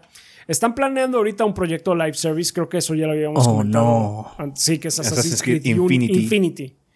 Ajá. Y además, un proyecto que es adicional y es parte también de Infinity se llama Project Red, que es básicamente eh, según dicen las malas lenguas, creo que también esta información salió de este eh, Jason Schreier, eh, que se va a llevar a cabo en Asia. O sea, básicamente el, Project es el Assassin's Creed normal. Sí, es, es, el installment normal. Ajá, o sea, estos van a querer hacer el Ghost of Tsushima, pero pues, ya, ya les ganaron. no puede ser que tengan que hacer catch-up incluso con un pinche Assassin's Creed en Japón. Qué triste. Sigamos, sigamos, sigamos. Este. Pero en sí, eh, eh, hablando, eh, pues los investigadores y demás estuvieron hablando con, con empleados de Ubisoft y, y les contaron que la cosa pues no está padre ahí ahorita. ha habido pocos aumentos de salarios para los equipos, hay menos contrataciones y hay congelamientos de presupuesto para varios proyectos. con esto que se, hay una nueva ola de austeridad en lo que las compañías de tecnología se están preparando para una recesión potencial, que pues sí, sí se viene puerco ahorita la recensión. La recensión, eh, recesión. Eh, ¿Qué más? Beyond Good and Evil, perdido todavía. no sabe nada. Eh, y en sí varios desarrolladores veteranos de franquicias titulares ya están, they're jumping ship, era lo que decía el artículo, están básicamente abandonando la nave. Y pues sí, y nada más de, adicionalmente sabemos que Ubisoft va a tener su siguiente forward el 10 de septiembre y pues a ver qué dicen. No, en general Ubisoft ha tenido una situación muy problemática en los últimos años. Ha habido desde los problemas horribles de la situación de acoso sexual, que, ha, permeado mucho a la, compañía, de la cual se ha quejado incluso los mismos trabajadores de que las cabezas de la compañía no han hecho ni madres también. Em, esta situación financiera y obviamente la situación digamos que un poquito de filosofía de la compañía en cuanto a creación, ¿no? Que ha sido un problema que hemos estado discutiendo por varios años. No es algo nuevo esto de la sesión de Ubisoft, ¿no? Es algo que nos quejamos siempre nosotros, el juego Ubisoft. Mm. Que todos tienen como que la misma base y no se siente una diferencia muy sustancial entre cada uno, aunque sean IPs diferentes. Todas tienen ese mismo feeling. Sí. Antes de. antes de saltar a lo obvio, que es lo que estamos diciendo ahorita, Ubisoft sí tiene juegos interesantes, sí tiene, vamos a decirle, un gen creativo que ha dado cosas muy padres. O sea, los Mario Plus Rabbits son mejores juegos de Mario que algunos de Nintendo. Sí. Ajá. No, tienen cosas eh, padres. Tienen los cosas, Rayman, los Rayman, están muy buenos. For o tenían cosas padres. Porque, o sea, ahorita el único que te puedo decir que va a salir, que es nuevo, obviamente es el Rabbids. Cosas como For Honor. El, Vampiro Honor, se fue. Ajá, de la compañía. For Honor, una cosa, una cosa muy peculiar, ¿no? Pero el problema es que tienen estas ideas que son como fuera de su caja, fuera de su mentalidad. Pero más allá de eso, repiten y repiten y repiten hasta que se vuelve aburrido o, no esperas las cosas. Es decir, eh, el sandbox de Ubisoft es idéntico. Alrededor de IPs. O sea, los Assassin's Creed ya no son como eran originalmente, pero ya el Valhalla se siente repetido de Origins, ¿no? Nada más más grande más largo nada más, pero se siente igual, ¿no? Eh, hasta ya copiaron su Rainbow Six Siege porque hicieron Quarantine, que es Siege pero PvE, básicamente, ¿no? Entonces se nota así como esta bancarrota de creatividad, voy a decir. Sí. ¿Tienen, tienen, ¿Tienen cosas padres? Sí, indudablemente. Todos los estudios, o sea, Ubisoft es muy grande, tiene estudios alrededor del globo. Y tienen ideas buenas, pero luego estas ideas buenas, no sé si no llegan a la meta querida de dinero, no sé si no les importa porque ya saben que van a ganar un chingo con Assassin's Creed, no sé qué demonios, pero las mandan a la fregada, porque incluso de Division 2, que es un buen juego, a nosotros nos gustó mucho de salida, y Ezequiel jugó el DLC y está bastante padre, hoy por hoy está abandonado. No hay mucho más contenido. Supuestamente sí iba a haber más. Eh, se, confirmó que iba a haber más, sí. Pero, o sea, cuando, cuando reseñaste la expansión, no, todavía nos veíamos. Creo que lo más importante no es tanto eso. La situación de, por ejemplo, cosas como de Division es que pierde a la gente. O sea, no es como si fuera un juego que tengamos constantemente en el Zeitgeist. Yo me entero de mierda que pasa en Destiny. Ajá. No juego Destiny, pero por lo menos me entero que hay mierda pasando en Destiny. De Division, no sé ni madres. Sí. Porque a nadie realmente le importa, no tiene una base de jugadores muy grande.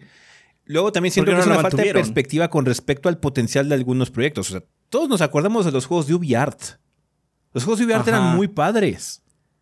Pero supongo que Ubisoft tenía expectativas tipo Square Enix en el sentido, ah, no es que tenía que haber vendido 9 millones de copias, sino ya no va a ser una Child of Light es un excelente. Child, of Light. Child of Light 2, ¿por qué no ¿Cómo se llama este de la guerra también? El, ah, sí me acuerdo. El Valiant, Hearts creo que se llama. Valiant Hearts también fue de Ubisoft, del equipo este de UbiArt, ¿no? Sí. Pudieron haber continuado una línea de UbiArt que los hubiera tenido, ¿sabes qué? Es que son juegos muy padres, son juegos muy entrañables, no son la gran cosa, pero pues no mames, son juegos muy padres y creativos de Ubisoft. Nada, esa pinche división está muerta. Muerta. de Beyond Good and Evil, pues no sabemos si es una cuestión interna o externa, en el sentido de que no, a lo mejor no ha avanzado mucho porque su visión es demasiado ambiciosa, ¿no? Beyond Good Evil está en completo radio silence. No sabemos qué está pasando adentro de eso desmadre, ¿no? no, no, hemos sabido nada. Pero por lo demás, Ubisoft se ha encargado de hacer las cosas repetitivas. Porque sí, Far Cry 6 es un buen juego. En números y así viendo así como, bueno, ¿qué haces en el juego? Pues sí, es un buen juego. No podríamos decir que es malo. Pero se siente reciclado. Sí, muy derivado. Mecánicamente, sí, mecánicamente funciona tiene pocos errores, el mapa está interesante de ver, es, es un buen juego hecho en fórmula. Ajá. Pero el problema de eso es que, pues, la fórmula ya está cansada. Ya está choteada. Si desayunas cereal todos los días te cansas y entonces lo mismo podría decir yo de Phoenix Rising también, que es un muy buen juego. Está padre, si tiene algunas variantes a la fórmula Ubisoft que lo hacen sentirse un poquito más um, vivaracho por así decirlo, no tan de este. Mm, no tan hecho de maquila. Pero, pues sí, sigue, sigue teniendo la misma base a fin de cuentas. Creo que también otro problema es que, o sea, podrías argumentar mucho de lo mismo, ¿no? O sea, es como franquicias como Gears of War o eh, juegos como los Spider-Man o Horizon o cosas así que son los juegos Sony, ¿no? Algo que hace o algo que hizo Ubisoft durante estos años es que también sobresaturó su propio mercado. O sea, ¿cuántos Assassin's Creed salieron anualizados? Todos los años también teníamos un Far Cry con luego otro Far Cry chiquito que salía después, güey. Entonces, si por ejemplo Far Cry fuéramos apenas en el 5 y no hubiera habido spin se sentiría también muy diferente, ¿no? Se sentiría así como, ah, bueno, es hora de otro Far Cry, está padre, no está tan cansada la fórmula porque hemos tenido siete entregas más, güey. ¿Ah? O a lo mejor si hubieran tenido más tiempo de desarrollo, hubieran sentido pues más diferentes. Porque también es eso, o sea, como dices que salen tan seguidos, pues también la gente se cansa. O sea, imagínate crear una nueva mecánica año tras año, tras año, tras año, ¿no? Es, es un, es una tarea imposible al final del día. muy estresante, muy agobiante. No, al final, pues ¿sabes qué? No voy a inventar el hilo negro porque tiene que salir.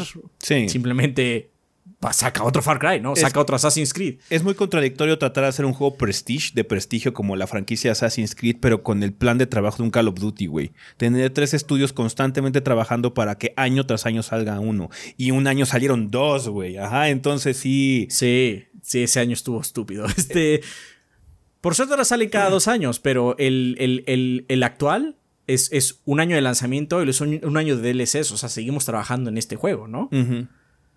Y eh, ahorita mencionaste, ¿no? Gears, ¿no? Algunas franquicias de Microsoft se pueden sentir iguales, pero aún así, aunque Gears y Halo, vamos a decir que son dos, este, los dos shooters de Microsoft, son, son diferentes juegos. Aunque técnicamente hagas lo mismo, disparas, Mm, Cada uno de otro. Cada uno tiene su vida, muy ritmo. Pero por ejemplo, sabes que Gears 5 va a ser como relativamente parecido a Gears 1. O sea, si hay evolución y si hay mejoras, ¿no? De hecho, son juegos muy distintos, son, pero la base es la misma. Pero no se siente tan cansado uno de Gears of War porque no sale uno cada pendejo año. Ajá, efectivamente. Y si sale un Halo, no dices, ah, es que es como Gears. No, nunca vas a decir eso porque no es como Gears. Definitivamente no lo es, ¿no? Y también es lo mismo. O sea, yo dirías, bueno, es que Uncharted es el juego Prestige, vamos a decirlo, ¿no? Pero Uncharted no es como Horizon. No. Y las franquicias Spider-Man no es como Horizon tampoco, ni, como Tsushima.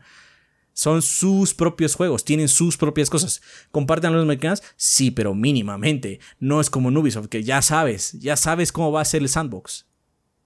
Ya te lo sabes. Y eso es un problema. Porque te cansas, te aburres. ¿Por qué volvería a jugar el mismo juego? Nada más que ahora en vez de estar en el medioevo estoy en el futuro. Pero pues es, un, casi, como si tuviera nada más una, sí, una skin diferente del mismo juego. Y eso es muy agotador. Aún así, pues tienen a, O sea, la gente sigue comprando Assassin's Creed. Sí. Indudablemente.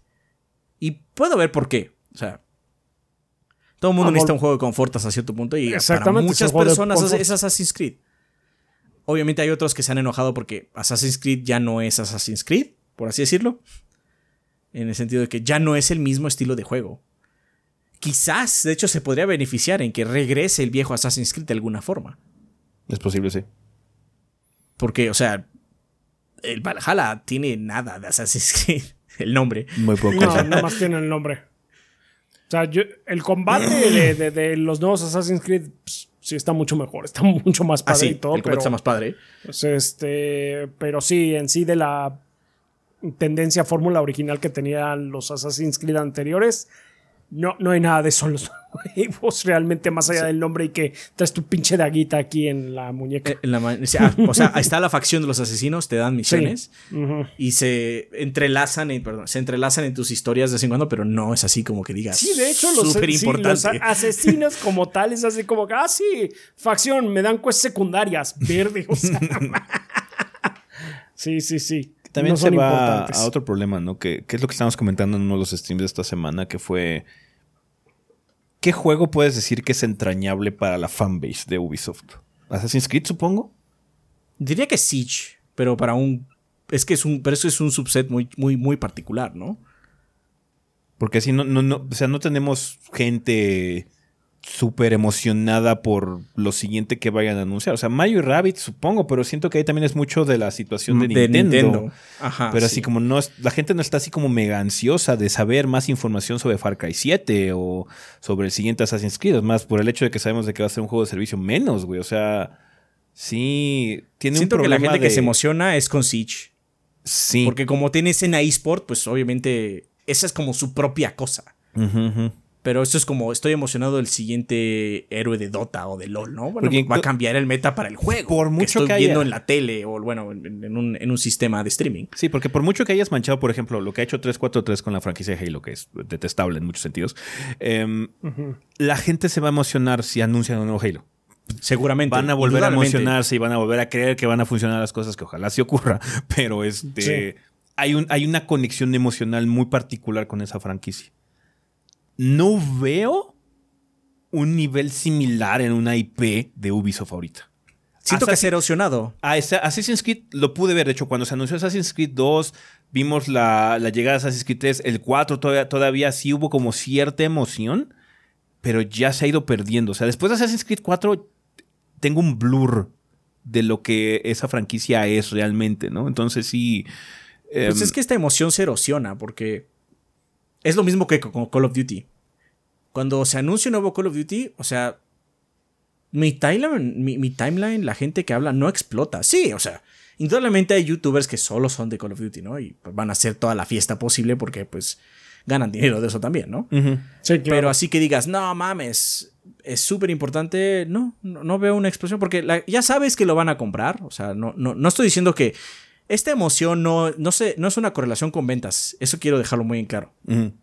O sea, eh, puede no haber emoción por Assassin's Creed, pero va a vender. Sí. Lo mismo que Call of Duty. Yo no veo una super emoción por cada juego de COD que sale. No, pero es que sé que va a vender. Comparemos incluso con cosas como Hollow Knight, güey. O sea, la gente está ansiosa por una secuela de algo como Hollow Knight. Si les anunciaran mañana que va a existir Far Cry 7, no habría ni siquiera ni el 5% de la emoción que hay por ver un pendejo trailer de 30 segundos de Silksong. Sí, indudablemente. Ajá, entonces sí. Es una situación muy extraña. Eh, Ubisoft no tiene como. No tiene una conexión con la fanbase muy entrañable.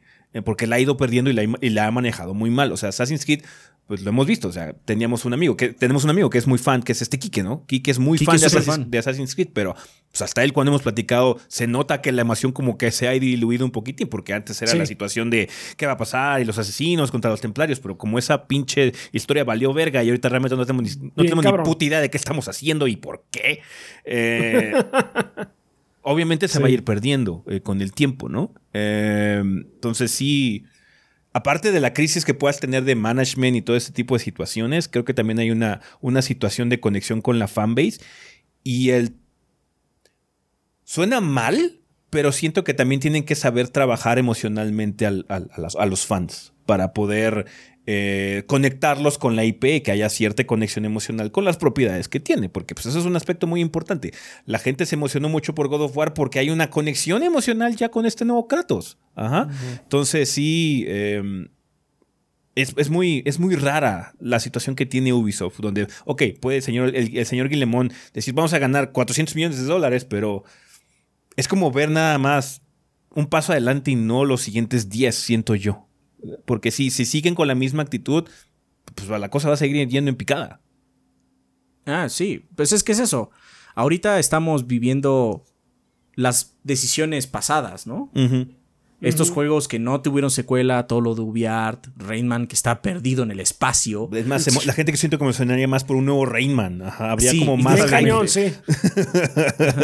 Este, y las decisiones de no proseguir eso, de no darle su espacio, de no esperar que venda un chillón de copias, hace que pues hoy, hoy por hoy lo único que esperes es Far Cry, Assassin's Creed, Skull and Bones porque, güey, o sea, llevamos esperándolo demasiado tiempo. Tom Clancy, whatever. Tom Clancy, lo que sea. Y de hecho, a mí Tom Clancy me parece una situación muy peculiar porque, o sea, Tom Clancy era, porque ya falleció, un autor de novelas eh, de guerra, básicamente, ¿no? Y es un autor muy pesado de leer. Hay un debate de realmente si estuvo o no en la Armada por diferentes situaciones de las cuales no voy a entrar. porque es, su propio desmadre. Pero era por lo menos muy conocedor de cosas de la guerra. De el tipo de cómo se habla, de esquemas, protocolos. protocolos, ajá. Son novelas muy metidas en eso, ¿no? Y los primeros juegos de esa época eran así también. Las balas eran letales. Te rozaba una bala y estabas fuera, ¿no? Ubisoft toma la propiedad de Tom Clancy y la gente pregunta, ¿es que Tom Clancy es estos No, Tom Clancy ya murió. Este, Tom Clancy es una IP, es una propiedad intelectual ahora. Es, una marca. Es una marca, es un trademark. Ajá. Entonces, ahora todo lo que es eh, militar, Ubisoft le pone Tom Clancy, ¿no? Algunas cosas funcionan, como Siege, pero hay otras que se van al carajo, como este. ¿Cómo se llama este juego que era este? El Ghost Recon. Ese juego es tan Tom Clancy como lo es Horizon. La neta. Ajá, porque es, es, una fantasía de poder donde hay militares, indudablemente, pero no es como muy centrada en la realidad militar que Tom Clancy quiere mostrar, ¿no? Entonces, ahorita que este Rafa dijo, no, es que queremos los valores de Ghost Recon, así ¿cuáles son esos valores? ¿De qué estás hablando? esa franquicia no tiene valores, cambia con respecto a lo que le interesa a Ubisoft nada más. Y eso es un problema. Porque, como dijo Ezequiel hace rato, ellos están siguiendo moda, siguiendo moda. A veces muy tarde en años, ¿no? Pero eso hace que sus propiedades no tengan valores. sí, sí, sé, que suena raro, pero es eso. No, no es que son, es que comprometes los valores para que la propiedad se moldee a la moda o a la tendencia. Exactamente. Entonces, de hecho, la única que puede decir que sí sé cómo va a ser el juego, tiene unos valores muy establecidos, es Far Cry. es la única que puedo decirte más o menos va a ser así, porque ni Watch Dogs, que solo tiene tres juegos, cada uno es muy diferente. Sí. Cada Watch Dogs es su propio desmadre. Comparten un tema que es hackeo, así como muy universal. Hackeo y el CTOS. Pero la forma y los temas que te presenta cada juego son muy su desmadre.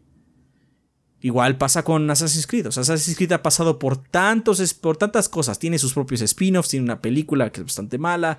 Este, tiene sus viejos Assassin's Creed, tiene sus nuevos Assassin's Creed y ahora van a hacer un juego de servicio que no es una serie con valores, no es una serie que tenga una trama conectora, es nada más el juego de Ubisoft que está en el momento es el que va a ser ese Assassin's Creed. Entonces eso es también, a mí me cuesta desarrollar una conexión emocional con eso porque va a cambiar. Tom Clancy significaba algo en esa época. Eran juegos, pues difíciles básicamente, donde un error sí te costaba la partida. De hecho, me acuerdo cuando la cosa más loca que había de, de Tom Clancy era el Hawks y el, ah, claro. y el Vegas. Y, el, Rainbow Six Vegas. Eh, y el que era del futuro, que hicimos reseña. ¿El Future Soldier? Ajá, ese era como lo más loco, ¿no? Porque tienes como gadgets que no existen, ¿no? Pero hasta el, hasta el Vegas. Eran, pero eran shooters metódicos todavía, o sea, eran. Ah, todavía lo eran. Y no, y el Vegas. Hacías mal y te morías. O sea, te hacías mal y te revenaban, te la cara. El más loco era el Hawks, porque Hawks es como pinche Ace Combat, nada más que dos rayitas abajo, nada más. Pero bueno, esa era como su propia desmadre, ¿no? Eh, y aún así, estaría feliz que hubiera un Hawks nuevo, porque bueno, mínimo es otra cosa, un juego de aviones. Sí. Ajá. la franquicia Tom Clancy, más de Siege, es nada. Siege, obviamente, estoy también metiendo a Quarantine, porque pues tienen. Quarantine es un spin-off, ¿no? Donde, pues, o sea, ese es un modo horda perrísimo, básicamente, ¿no? Sí mantiene esa idea de Siege. Pero lo demás, así como este shooter de Tom Clancy tiene nada más el nombre pegado arriba. Sí.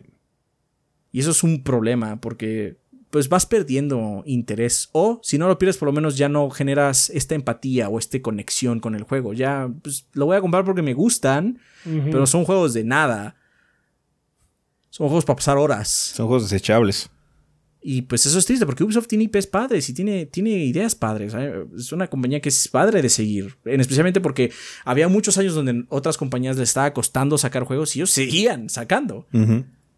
Y era así como, ah, bueno, pero pues por lo menos Ubisoft está rellenando el año, ¿no? Hay cosas interesantes que está sacando. Pero estas cosas interesantes fueron desapareciendo poco a poco, puff. Y luego se fue Rayman.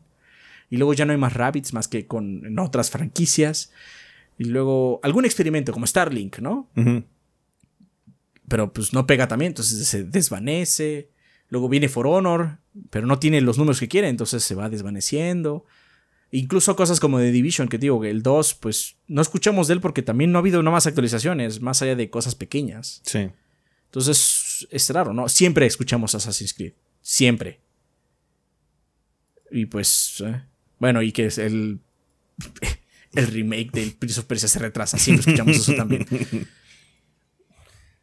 Y es, triste. a mí me da mucha tristeza. Ubisoft tiene cosas muy padres, pero sí le está costando encontrar su nueva identidad porque a mí hubieran cambiado tantas veces de identidad que ya no, no se siente como que sea algo, no tiene valores Tom Clancy, básicamente. Sí, sí, sí. Pero bueno, banda, díganos ustedes qué piensan sobre esta situación. Obviamente, enfocado a la perspectiva que ustedes tengan ahorita de la compañía de Ubisoft eh, en general.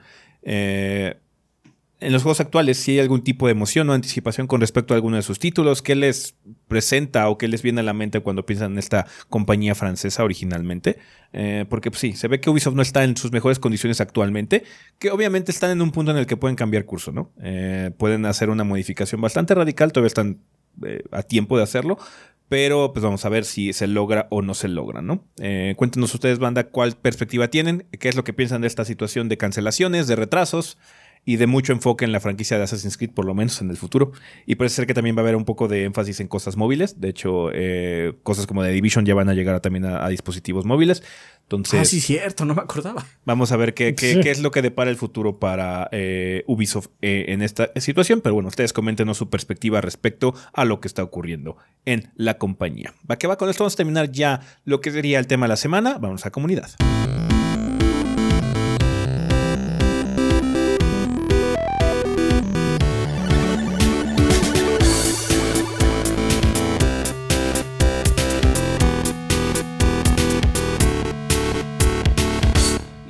Bueno, banda, pues ya nos encontramos aquí en la sección de comunidad, que siempre es un excelente momento para agradecerle a los patrocinadores oficiales del podcast, que como ustedes saben son todos nuestros Patreons que donen 20 dólares o más durante el mes correspondiente.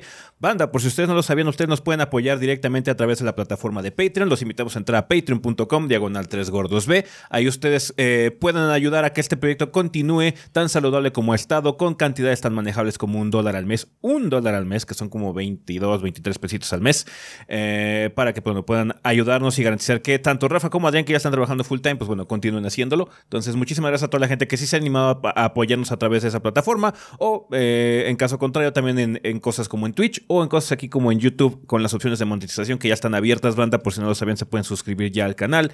Eh, también se pueden, este, pueden utilizar alguna opción como el dar el super gracias, el super chat o los super stickers si es que quieren apoyar de una forma nada más esporádica al proyecto también se aprecia muchísimo banda y agradecemos a toda la gente que se ha animado a hacerlo. Pero bueno, este momento es precisamente para nuestros Lord Bombones, nuestros patrocinadores oficiales. Rafa, quien patrocina el podcast durante el mes de julio. Muy bien, eh, comenzamos con un ángel guerrero que nos dice en esta semana eh, Critical Hit, su podcast favorito de noticias y novedades del mundo Pokémon. Los invita a escucharlos, ya sea en formato de audio o vernos en formato de video por YouTube. Pregunta para el experto de Digimon. Pokémon contra Digimon. ¿Quién gana y por qué? Jesus. Ok. Yo digo que Digimon. Yes. Yo digo que Digimon. Digimon, te voy a decir por qué. Sus juegos no, me no tratan de hacer cosas diferentes. Pues que también. Y tienen una trama más interesante. O sea, no es para mí, pero es más interesante que quiero ser el mejor. El último, eh, Arce, eh, ¿sí es Arceus el, último? Creo que es Arceus, pero bueno, sí, el último, el último grande. Arceus, el último grande Arceus. Intentó hacer algo diferente, pero se fue muy a la segura y le salió. La verdad, yo me aburrí muchísimo con ese. Con los de Digimon del Cyber Sleuth, mínimo un rato estoy medio entretenido. Ya luego se ponen aburridísimos, pero pues hasta ahí. Vas a poder comprobar tu teoría. No sé si, por ejemplo, puedas compararlo realmente, porque Digimon es más como anime y manga, ¿no? O sea, no es juego primero. de Pokémon. Por eso, pero no es juego primero. O sea, Pokémon es juego primero. O sea, sí, ya, sé que, ya sé que es una multimillion fucking franchise, pero Pokémon es juego primero. Digimon no es juego primero, ¿no? Mm, Los juegos de Digimon son adaptaciones del concepto de Digimon a juego. Un juego de Pokémon es un juego de Pokémon. Ajá, según yo. No sé, eh, no estoy 100% seguro. No estoy 100% seguro. Creo que, o sea. Con Japón no estoy 100% seguro me, de esas me cosas tampoco. Me inclino a decir que sí, pero podría estar equivocado. Entonces no sé. Bueno, pero, lo que te gusta es que por lo menos Digimon hay más variedad. Sí, en Digimon hay diferentes hay más conceptos. Sí, exactamente. o sea, hay uno que es así Pokémon, hay hasta Mystery Dungeon de Pokémon. Sí, hay, hay Mystery Dungeon de Pokémon. True that.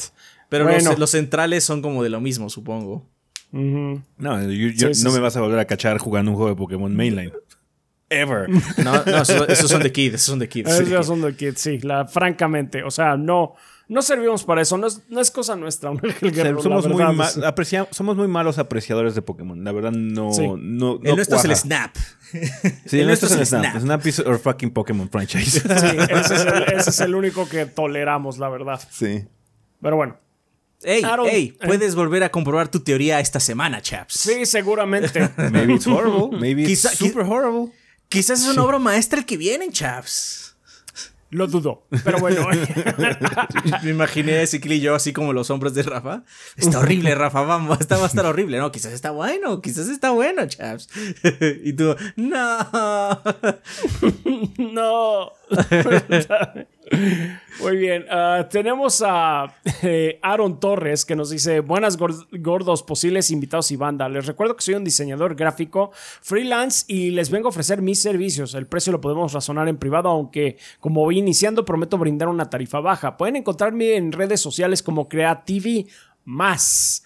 Más información pueden encontrarla en mis fanartos episódicos. Esta promoción va dirigida a los mismos gordos como la banda y sus distintos negocios que se, eh, que se dan a conocer también en esta sección del podcast. Los estaré esperando. De hecho, te tengo una nota, Aaron. Este, si puedes, pon tus redes sociales porque justamente me preguntaron una hora por Twitter por, por ti y estuve buscándote por, tu, por el nombre que pones aquí, Creativi Más. Te busqué en Twitter y en Instagram y nada más lo di contigo. Entonces, si puedes poner un, este, un at o algo así eh, y de las eh, redes en las que estás, igual es más fácil así. Sí. Por favor. Eh, dice, gordos, por fin pude conseguir el Chrono Trigger para DS original. Anteriormente ya había adquirido este juegazo por un muy bajo precio, pero grande fue mi sorpresa al darme cuenta que era un cartucho pirata. Uf, Oh. me molestó tanto que me propuse conseguir la versión oficial sin importar el precio. Pude conseguir la versión japonesa con toy, caja y manual. No se preocupen, se puede poner en inglés. Y aunque me costó un ojo de la cara, me siento más feliz de tener al fin la versión de verdad. Mira, Qué bueno. muy grande, muy grande. Muy bien. hecho. Disfrútala. Disfrútalo. Disfrútala, disfrútala mucho porque te lo mereces. Muy bien. Tigre Negro nos dice, gorditos, ¿ya se sumaron a la locura del nuevo Super Mega Goti, el gato juego, Stray? Pues de hecho sí hubo, hubo stream el... Y ya Es- salió la mini y hubo stream el martes. Así es, Tigre Negro. Pregunta conflictiva de la semana. Esta semana toca de esas preguntas que rompen a amistades. ¿Team frío o team calor? Team frío. No, pues creo que team frío los tres. Oh, Dios mío, ¿qué podrá pasar con nuestra amistad? Se ha roto para siempre, todos Se ha coincidimos con la roto para respuesta. siempre because we like the cold. Del calor no hay escape, ya lo hemos Es que mencionado. del, sí, del calor no hay escapatoria, del frío sí. Un saludo a El Gabo. Adrián, tú eres el hombre, Rafa Pez Waifu y ese los pelones somos los más sexys que el gordeos eterno. Muchas gracias, Tigre Negro. Sertroid. Buen día, embajadores del gordeo. Mi pregunta de esta semana es: de lo que hace falta de este 2022, ¿cuál sería el juego más esperado por cada uno de los gordos? En mi caso sería Bayonetta 3, aunque estoy de acuerdo con que artísticamente no se ve tan interesante como los otros dos. Tengo fe de que Platinum nos va a dar un título a la altura de esta serie, además de que con Nintendo soltando el varo estoy seguro que la calidad va a estar asegurado, asegurada. Y sí, te veo con odio y desprecio Babylon's Fall. Un sa- saludo y sigan así de Sí, o sea, o sea, piolas. sí, ahora que iba a mencionar justo Babylon's Fall, así como Platinum no es garantía de nada. O sea, me encantaría decirte que sí lo es, pero Platinum no es garantía de nada. Con Nintendo han Ya. hecho un muy buen trabajo. Astral Chain no será así Sí. como que una obra maestra, pero it's fine. Ajá, it's- está it's bien, está bien. it's good, Ajá. sí. Entonces, Ese juego sí. está bien. No así. dudo que Bayonetta esté bueno, pero sí. Yeah. Pero se ve medio feo, o sea. It looks No, sí se ve, se ve culerón, se ve culerón. Sí, sí. Lo, Sí, lo- sí, lo sí. mejo- lo que- lo mejor que podría esperar es que corra decente. Sí. Sí, o sea, si- se ve culero con propósito, es decir, tener un frame rate estable, I'll take it. Sí, Sí. no, está bien. Si es así, el- si, si ese es el sacrificio que debemos de, de tener tomar. Para tener, de tomar para tener un frame rate estable, fine. ya sabes que me callo la boca. Está bien. Perfecto. Y, y sí, no dudo que vaya a ser un buen juego. Porque, pero pues, de entrada, sí, visualmente hace como que... "Y". Muy bien. Dark Tide. Bueno, Dark Tide, sí, no mames. Dark Tide es como el juego que estoy esperando más que otros, co- incluyendo Ragnarok. o sea, yo, más que nada que porque, yo más que nada porque no creo que Ragnarok salga en noviembre. Sí, Ragnarok bien podría este, descarrilarse Está- e irse el sí, próximo año, digo que- ¿no? Sí, no sería- Delay Watch está nada más ahí viendo con, con recelo y con, con Si no sería de- hambre. dependiendo con del un día, hambre. es Ragnarok o Dark Tide, pero no creo que, como dice Rafa, si Delay Watch lo va a comer. Yo creo que se va a ir para marzo. Ragnarok, este, Dark Tide. Yo también, yo personalmente estoy esperando Metal Hellsinger bastante. Mm. Entonces, eh, pues esos. Se supone que Ah. este año sale. Ay, ¿cómo se llama? El de. El XCOM de, de, de Marvel, ¿no? Se supone. O sea, me importa tan poco. Ahora, a mí me llama la atención, a mí me llama la atención por eso, pero Ah, según bueno, yo sale este está- año. Sí, I don't know, dog. O sea, no recuerdo bien. Sale si- en si es octubre, este en año. teoría. Tengo ¿En entendido, octubre? Algo así era. Ah, ok. Es el Midnight Suns, ¿no? Ajá, Sale este año en teoría, pero. Este mm, año, sí. Ajá, yo no creo que salga porque como que no ha habido tampoco mucho cacareo, sí, pero, tampoco lo, lo creo mucho, pero bueno. pero pues ese ahí- también me llama la atención. Pero ese. definitivamente mi juego, el que más estoy esperando lo que queda de año es Dark Tide, por mucho. Mm. Sí. Por mucho. Está es que no mames, cuando jugamos el Vermintide fue una revolución. para nosotros, para nosotros, claro. Sí. está, ¿no? Sí, sí, sí, es Así así como, no que, mames. ah, así se sentía a jugar. con- Así como, ¿qué es esto? ¿Por qué está Así tan es. hermoso? ¿Por qué y, es te tan lleno- y hermoso? tu bañado de sangre. ¡Soy hermoso!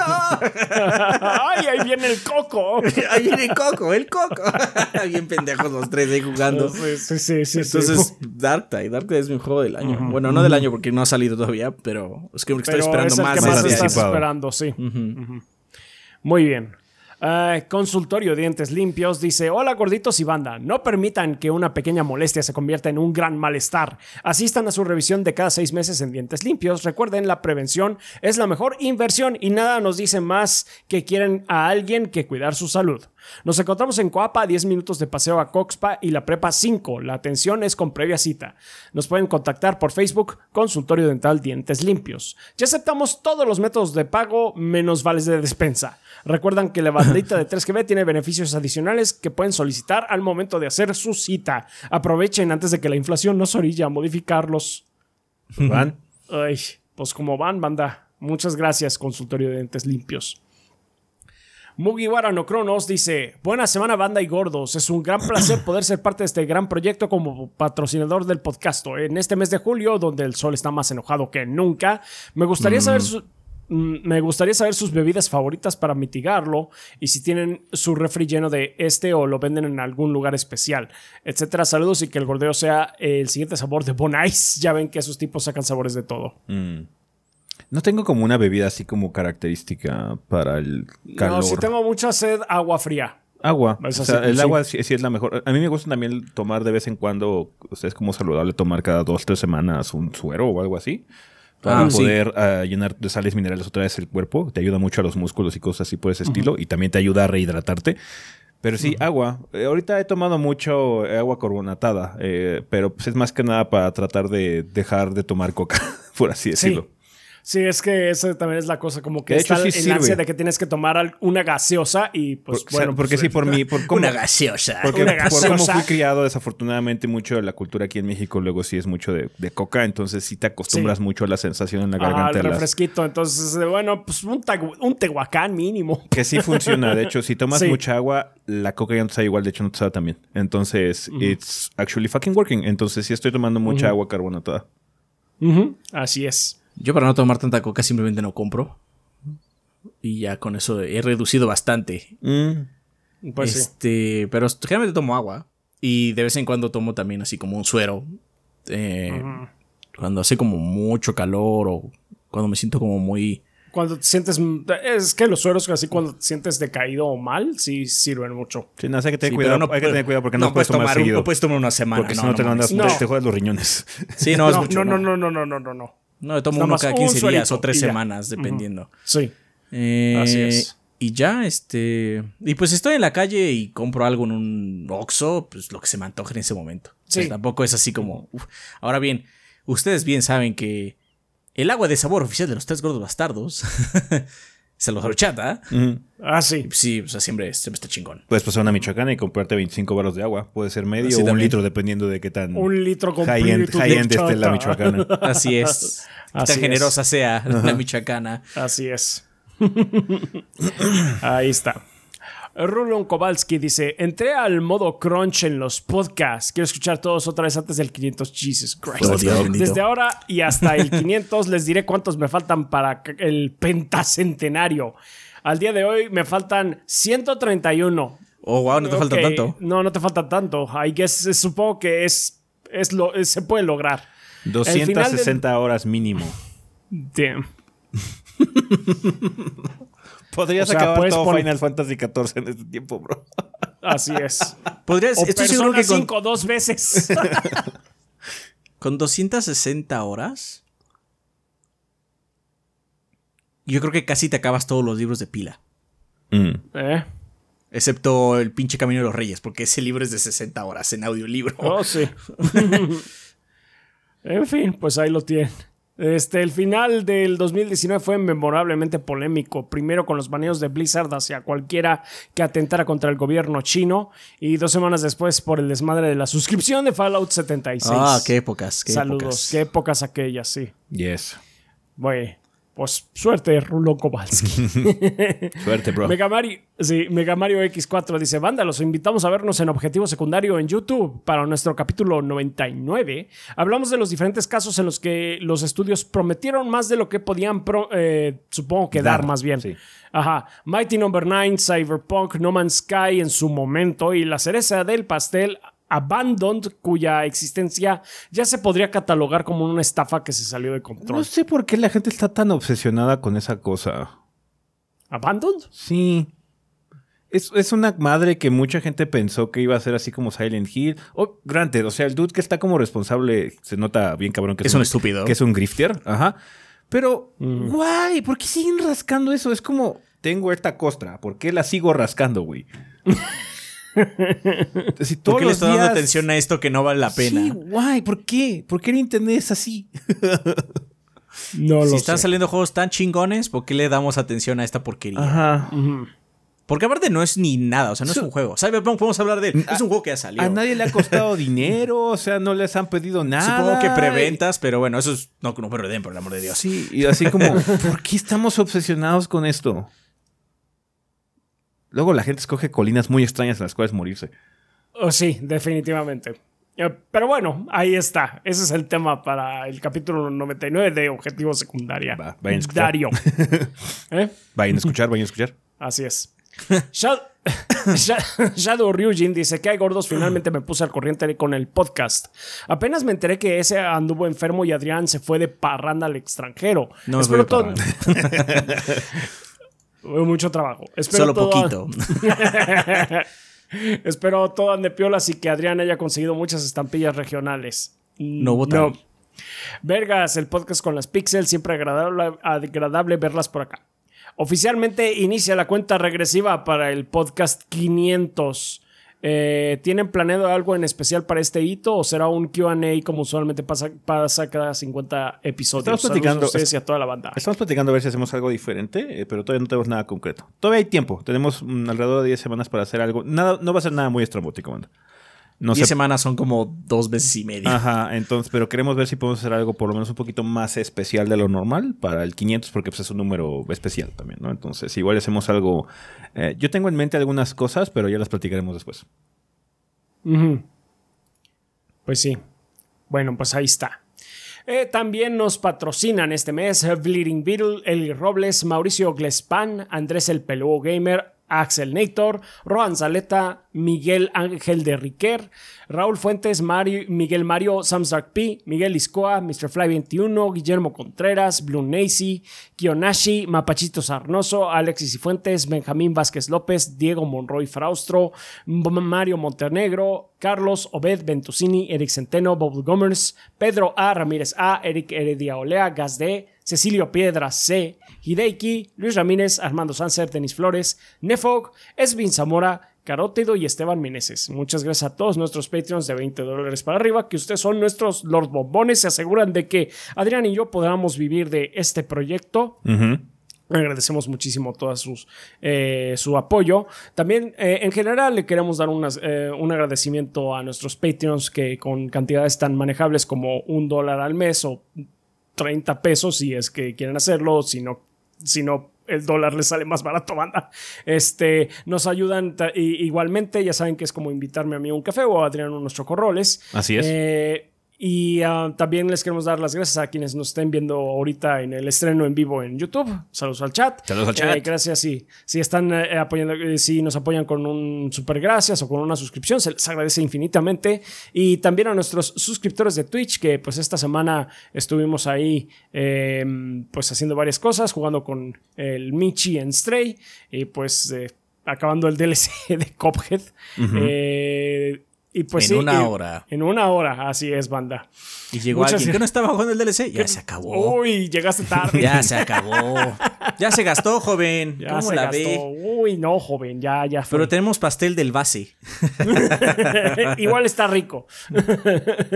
Eh, pues muchas gracias eh, a todos ustedes, banda. Ustedes son la eh, sangre del proyecto. Sin su apoyo no estaríamos aquí. Entonces, muchísimas gracias por todo. Así es. Muchas gracias, banda. Muchas gracias. Perfecto. Pues vamos a pasar a la sección de preguntas, banda.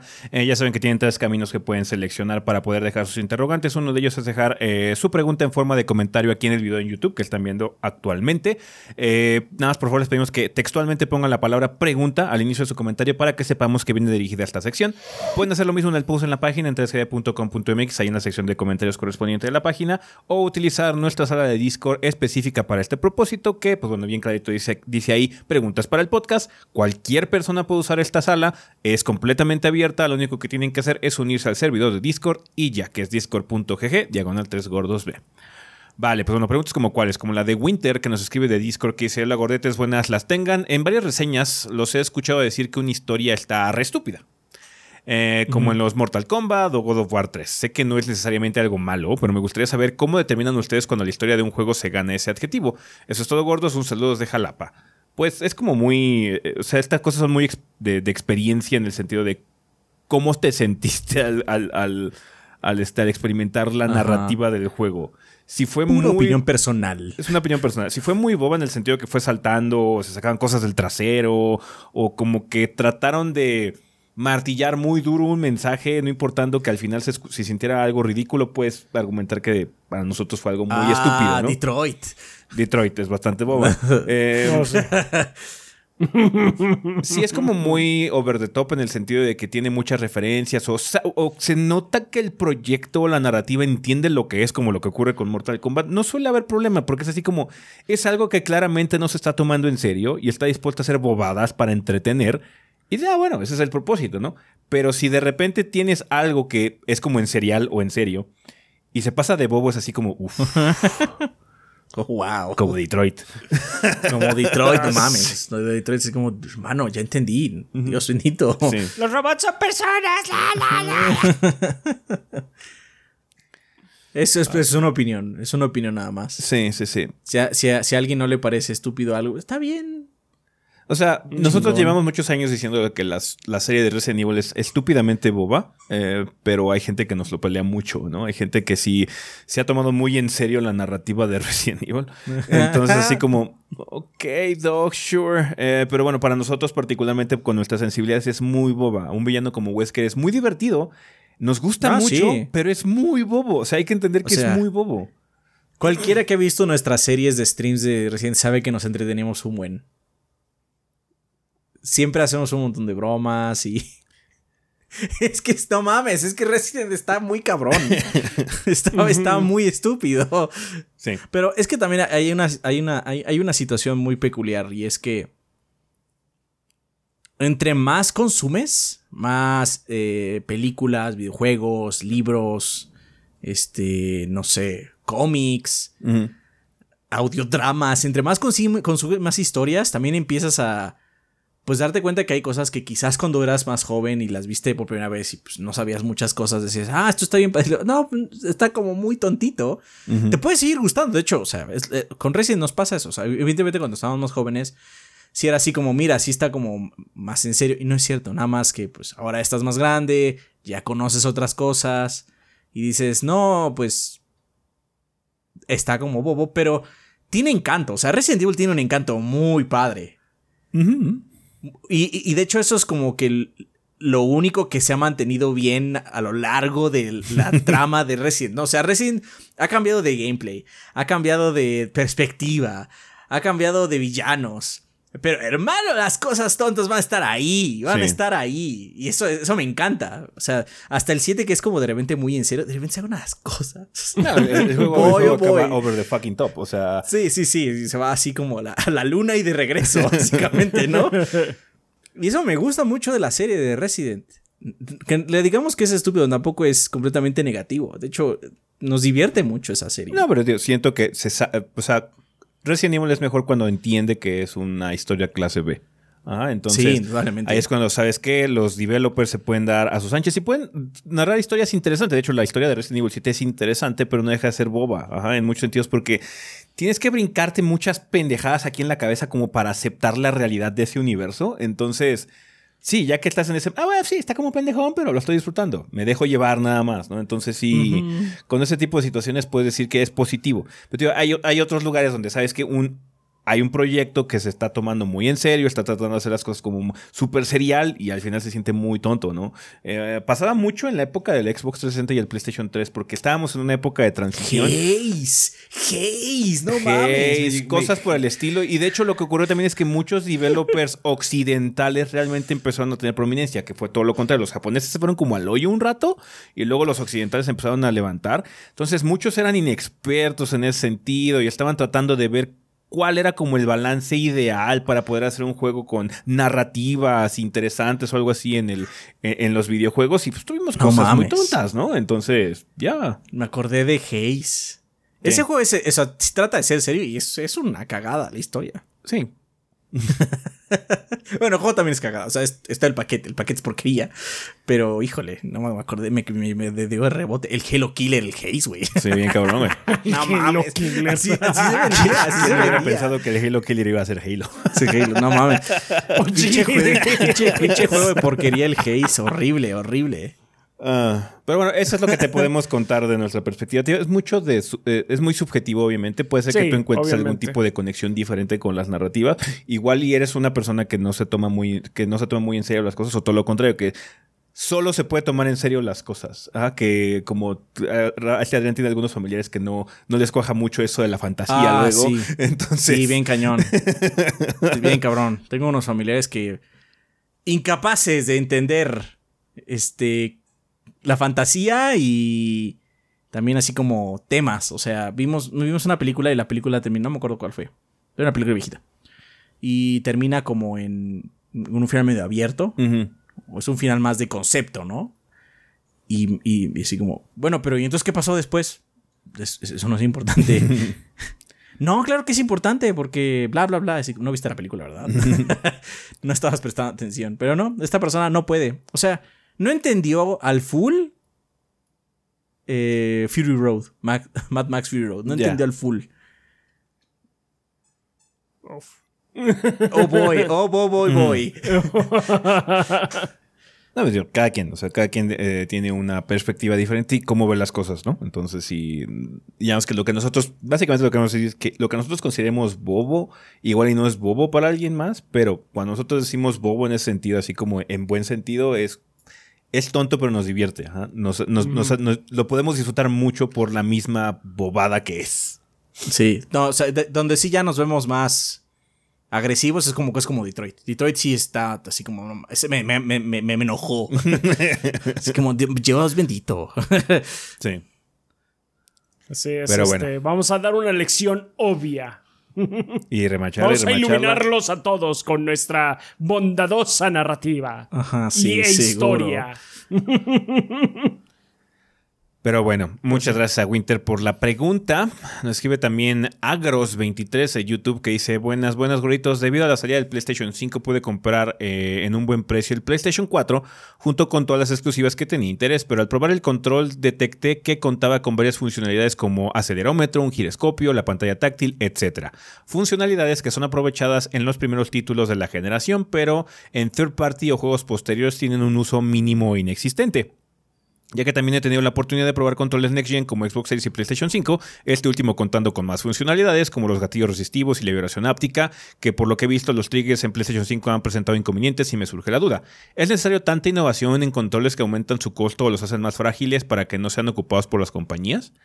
Em, eh, creo que aquí hay una, hay, una situación eh, interesante, más que nada porque algo que ha ido ocurriendo a lo largo del tiempo es que los controles se han puesto peores en cuestiones de calidad y no tienen nada que ver con las funcionalidades. Te puedo, te puedo decir que los tres controles que tenemos actualmente en el sentido de Joy-Cons, eh, DualSense y el del Xbox Series base, eh, del Elite no hablo porque el Elite estoy particularmente enojado, eh, el Xbox Series base están peores de calidad que sus contrapartes. más fácil. Que en sus contrapartes de generaciones pasadas. Y eso creo que está pasando más que nada por la calidad de partes. Básicamente está ocurriendo que están comprando partes más baratas para poder producirlas en masa. O los proveedores están a su vez utilizando materiales de peor calidad para hacer el mismo producto, entre comillas, ¿no? Entonces, sí ha habido cambios. No estoy seguro que anda con el Xbox eh, eh, en muchos sentidos. Obviamente, la, problemática más grande que ha tenido Microsoft es con el control Elite, porque es en el que sí ha tenido varias quejas. De hecho, es, como que el producto más fallido que ha tenido en cuestiones de calidad desde el Xbox 360. Em, con el PlayStation 5 en particular, lo que ha ocurrido es que sí ha habido revisiones. Si ya compras un control nuevo, eh, en el sentido de los nuevos colores y cosas así, ya tiene resortes diferentes para los triggers y me parece que los sticks también ya son distintos en algunas cosas. Los sticks no me hagas quote porque según tengo entendido también no, no, se ha, no se ha dicho nada de que sean mejores, pero los triggers sí, este, sí. Sí, se hizo un capío. el resorte es más grueso. Ajá, que es sí, porque el kit le valió verga uno. Sí, el kit le valió verga uno, ¿no? Por ejemplo. Personalmente hemos tenido broncas, por ejemplo, con los triggers, ajá, pero sí hemos tenido broncas con, el drift, ¿no? Con el, con De hecho, a Rafa tuvo un problema ya con su control del Xbox Series, ¿no? Del Series ya valió madre. De pronto nada más decidió que estoy apretando X todo el tiempo. Sí, o sea, los controles en general están saliendo de peor calidad, mm. no importando qué tengan o qué no tengan. Sí, porque los este, controles de Xbox One que tenemos están bien. No mames, esos pinches controles de Xbox One aguantan un huevo. El control que tenemos de Gears, que es así como ese es del proyecto, pero lo tengo yo. Ese pinche control es un puto campeón. No, sí, sí. Yo, yo tengo todavía por aquí este del 360 ni siquiera del One, del 360 y todavía funciona. Sí. Tiene sus detalles ya, obviamente. Sí, claro. O sea, funciona bien. Pero los del Series, de hecho, yo tengo el del Series S. El blanco, sí. El blanco y ya me está dando broncas un botón. Mm. Eh, y. Ya. Eh, uno de mis de PlayStation 5 tiene drift. Ya, ya lo arreglé una vez, ya está empezando a presentarlo de nuevo, no a full, pero va a regresar. Yo sé que va, a regresar. Sí, ahí va. Ajá. Y uno de mis Joy-Cons también ya tiene drift. Entonces, este, de hecho ya compré otros Joy-Cons porque fue así como, ¿sabes qué? No voy a tolerar esta mierda, ni modo. es mi trabajo. Ese es eso, es que es mi trabajo, o sea. Sí, fuck it, ni modo. Y yo, yo, no tuve, yo no tuve problemas con los controles de Play 4 ni del One. Y, o sea, banda, jugamos mucho. Sí, no, de hecho, lo que y... quizás sea muy anecdótico de nuestra parte, pero les podemos decir que en nuestra experiencia nunca nos habían fallado tanto los controles de todos lados. De todos ah. lados, espantoso. Hemos gastado más en controles esta generación que apenas está empezando, cabe aclarar, que en todo lo demás del proyecto. lo demás del proyecto, sí. Ajá, entonces más bien las partes están saliendo muy malas. Sí, la tecnología puede hacer las cosas más complicadas. De hecho, a mí no me da la confianza por toda la porquería que trae dentro del Play 5 en abrirlo y arreglarlo. Ajá. Y eso es un problema. Porque de hecho, sí tuve un problema con el de Play 4. Yo también tuve unos problemas, pero. Un R1, el, R1 de uno se. De repente ya no funcionó. Eso. Lo abrí y la parte se había trabado. y siguió funcionando. De hecho, ese control todavía funciona hoy en día, ¿no? Porque me dio la confianza de abrirlo. Es un control que tiene varias cosas, pero no es el nuevo. Ajá, lo puedo abrir y lo puedo hacer. Ajá. Cosa que no me da confianza con el de ahora. Sí. Que eh, tiene más mierda, básicamente, ¿no? No, ese creo que el rating del DualSense en general es que es, es, peor, o sea, fue peor calificado en los sitios que hacen así como de lo puedes reparar. Es mucho más ah, difícil reparar el DualSense que el, sí, no lo dudo. que el DualShock 4. Entonces, eh, nosotros creemos que más bien es un problema de partes. Em, y bueno, con respecto a la otra parte de la pregunta de la tecnología, puedo decirte que, o sea, hay, cosas que funcionan y que no funcionan. Hay ideas que son interesantes o que pintan así como llamativas, pero hay cosas que puedes ver desde un inicio que no van a jalar bien. El trackpad del PlayStation 4, no recuerdo que alguna vez hayamos dicho que nos emocionaba el prospecto del trackpad. No, es sumamente, es sumamente situacional el trackpad. Funciona en cosas como Final. Ajá. Porque Final es un MMO y tiene como mil cosas en pantalla, ¿no? Y lo puedes medio usar como. Como mouse. Como mouse. O sea.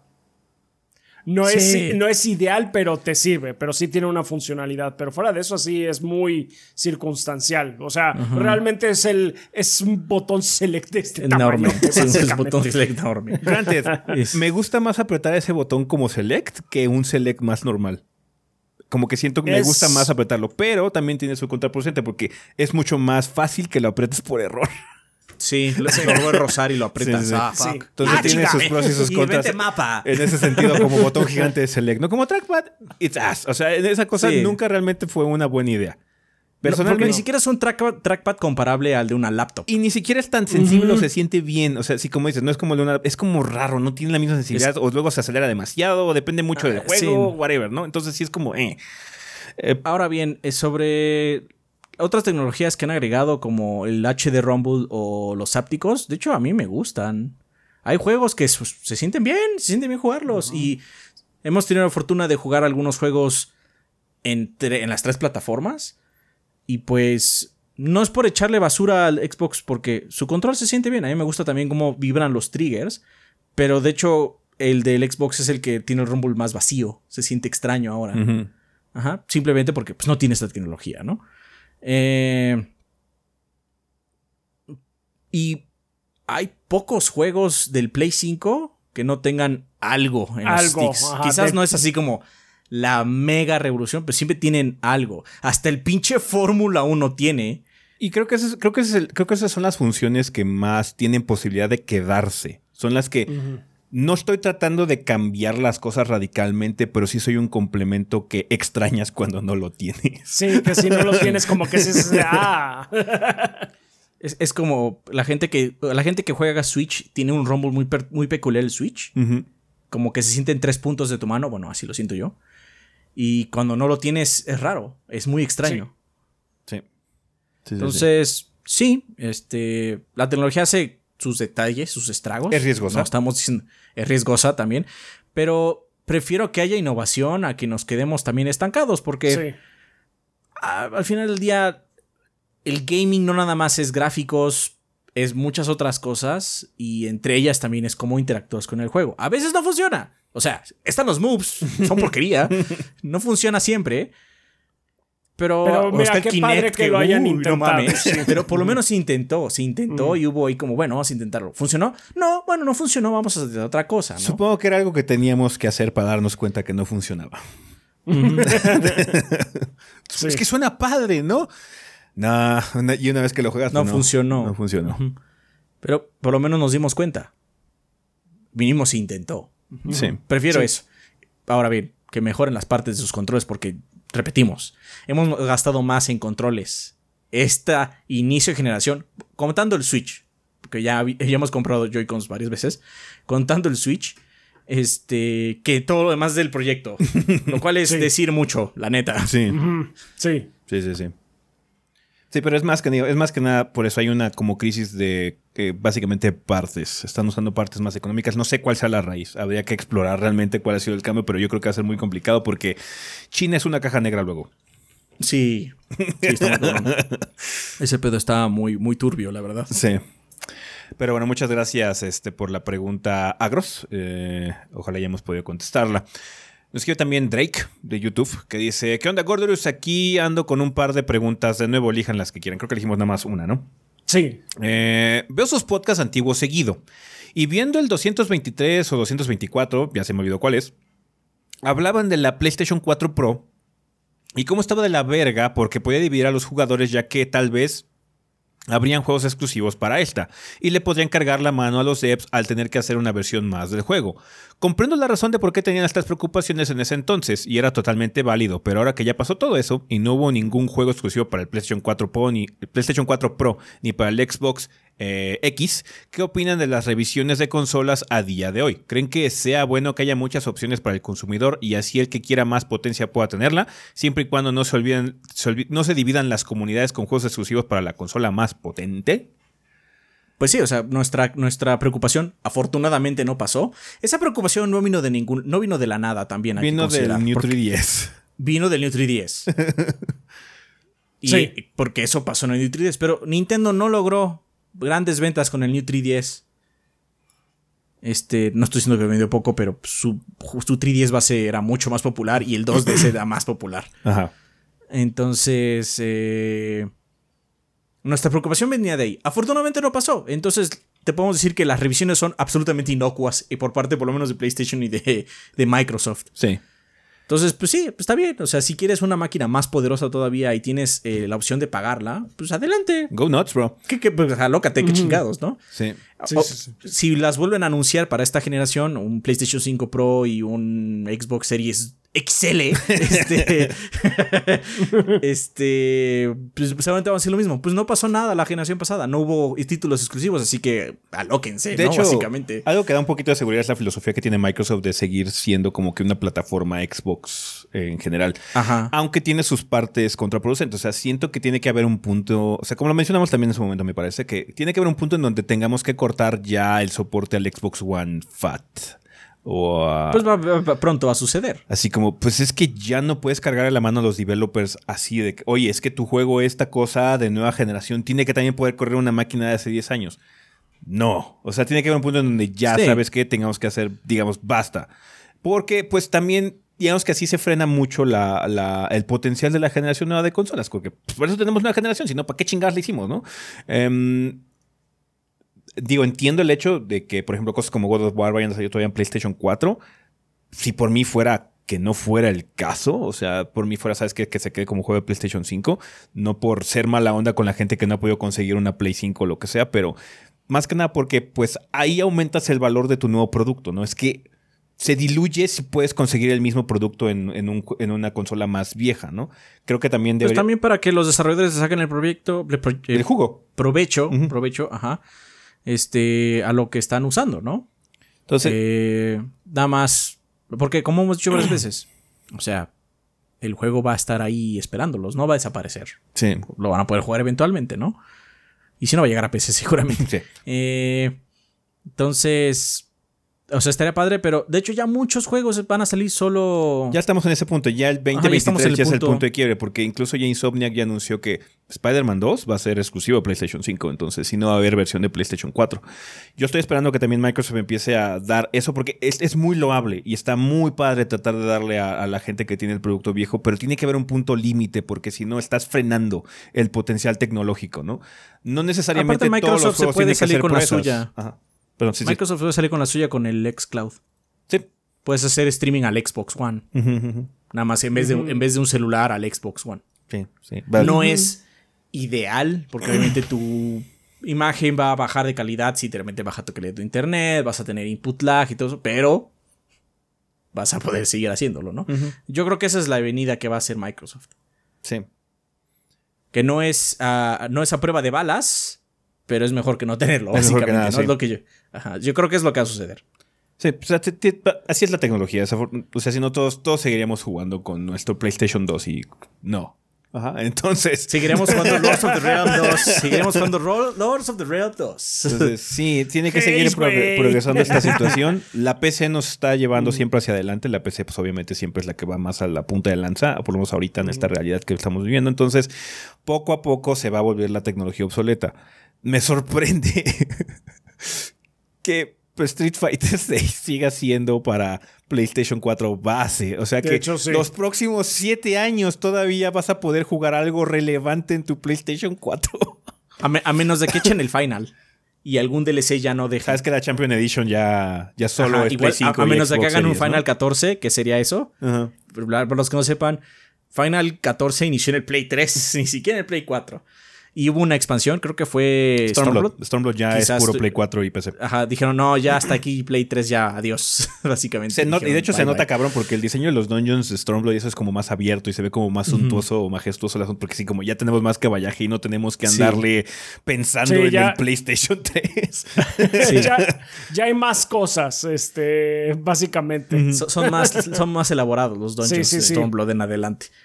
Entonces, y yo creo que van a terminar haciendo eso. Sí, porque está muy cabrón. O sea, es que ¿cuánto dura un Street Fighter? Un Street Fighter dura como 7, 8 años. una generación. Dura una generación entera. Y como, Street Fighter dura una generación. Street Fighter por generación. Vamos a tener que jugar con gente del PlayStation 4 hasta el 2028. Entonces, eh. Oh, well. Oh, well. Aún así, ojalá estas, si es que anuncian estas versiones, no sabemos si va a suceder o no. Si no usan estas versiones, no creemos que haya problema. Simplemente es, pues cómprala si quieres más adelante. Sí. Van a dar promesas que no van a llegar de todas maneras, pero bueno. O sea, ahorita la, no sé cuál sería el, punto de venta, porque o sea, el 4K sí fue algo, ¿no? Fue el sustituto básicamente 3D en ese sentido de, de la siguiente gran cosa en TVs, ¿no? Ajá. El 8K no es nada. Pues no sé, o sea, yo no tengo una tele 8K, pero pues son caras. Por eso sí. Pues, eh, ese es el punto. El 8K ahorita no es nada, no hay, no hay. No, no, hay nada que haga así como es que tienes que adoptarlo o algo así. No, porque el 4K se ve muy bien. No, aparte, el 4K todavía no está full in. Yo no compro Blu-rays 4K. Que soy de las pocas personas que compro Blu-rays punto final. Sí, sí, un punto, un punto de inflexión muy grande. Streaming services. Y los streaming services apenas. Apenas. Y 4K. Tienen algunos shows ¿eh? en 4K, no todos. Y no todos. chafa, porque luego sale muy comprimido. O sea, imagínate, o sea. Yo ah, ya tengo una tele 4K. Este. Y pues yo veo Crunchy en 4K. Uh, uh, no mames. Ese es 1080 estirado. Sí.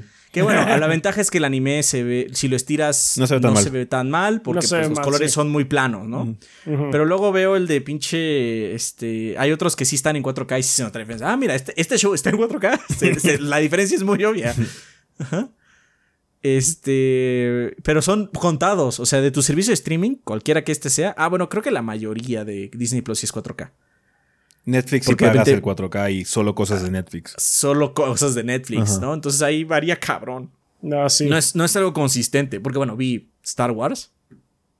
Porque Star Wars seguido me gusta. Y fue así, ¡ah, mira! El Imperio contraataque 4K, güey. que aparte, o sea, son las. No sé por qué pasó. No, no sé si sepan esto. Pequeño desvío. Ay, los cortes de Disney tienen cambios. ¿Los cortes? Los nuevos cortes de Star Wars de Disney tienen cambios. Ah, son nuevas versiones entonces. Son ah, nuevas, versiones. ¿Cómo? ¿Qué tienen? Ah, tienen cosas muy pequeñas. O sea, tiene algunas correcciones de color, que hay unas que no me gustan, cabe aclarar, porque hay unas partes donde Darth Vader no se ve. se, ve absolutamente oscuro. ¿Habrán hecho algún tipo de tratamiento HDR? Es posible, no lo sé. Pero el que más me molesta, y es una historia de algo vieja, pero agregaron una escena extra al disparo de Han Solo. ¿Otra? ¿Otra? Ay, seguimos Donde el pinche grido de repente dice McClunky. Dice McClunky y lo matan. Ajá. Que aparte es una escena absolutamente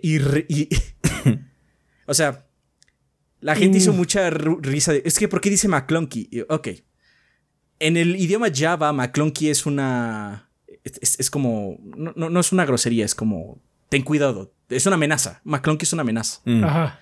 Entonces, Grido lo amenaza y entonces Han dispara. Ajá. Ajá. Y de todas maneras eh, esquiva el disparo rompiéndose el cuello, ¿no? Igual es esa mamada. Esa es la cosa más cabrones. Pero entonces le agregaron el McClunky para que Grido lo estuviera amenazando. Entonces hubiera razón todavía más grande para que Han lo disparara. Que es una tontería porque Thomas ya lo está amenazando, ¿no? Sí. Pero lo peor de todo este desmadre que le estoy explicando es que cuando dice McClunky, este pendejo de Grido, no dice nada abajo. no dice nada, no hay subtítulos. Entonces no sabes, o sea, yo porque soy un pendejo que le gusta Star Wars. Entonces, ¿qué significa eso, no? Pero si tú ves, ¿por qué está diciendo McClunky? ¿Qué chingados? Y después muere. Dios, ok. Y entonces lo vi, yo estaba viendo, ¿esa escena nueva? ¿Qué, demonios? ¿Qué demonios con esto?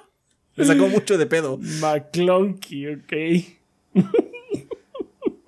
vale. Pues bueno. Eh, perdón, perdón por la tangente, Ahí, lo tienes, Drake. En general, como, como mencionamos, sí sentimos que son bastante inocuas. O sea, quien las pueda comprar, chingón. Quien no las pueda comprar, no se preocupe mucho, no. Sí, tampoco se preocupen mucho. Ya, ya no tenemos esa preocupación. Sí. No. Eh, tiene otra pregunta chiquita que dice: Ya por último, ¿alguno de ustedes ha leído Chainsaw Man? No, dicen que está bueno, pero no lo he leído. No. Un saludo gordos, todos son mis waifus y Adrián, eres el hombre. Muchas gracias Drake por tu pregunta gracias, y gracias a toda la banda que nos dejó preguntas en esta semana. Ojalá podamos contar con ellas para el siguiente episodio. Con eso vamos a terminar la sección de comunidad banda, así que a despedidas.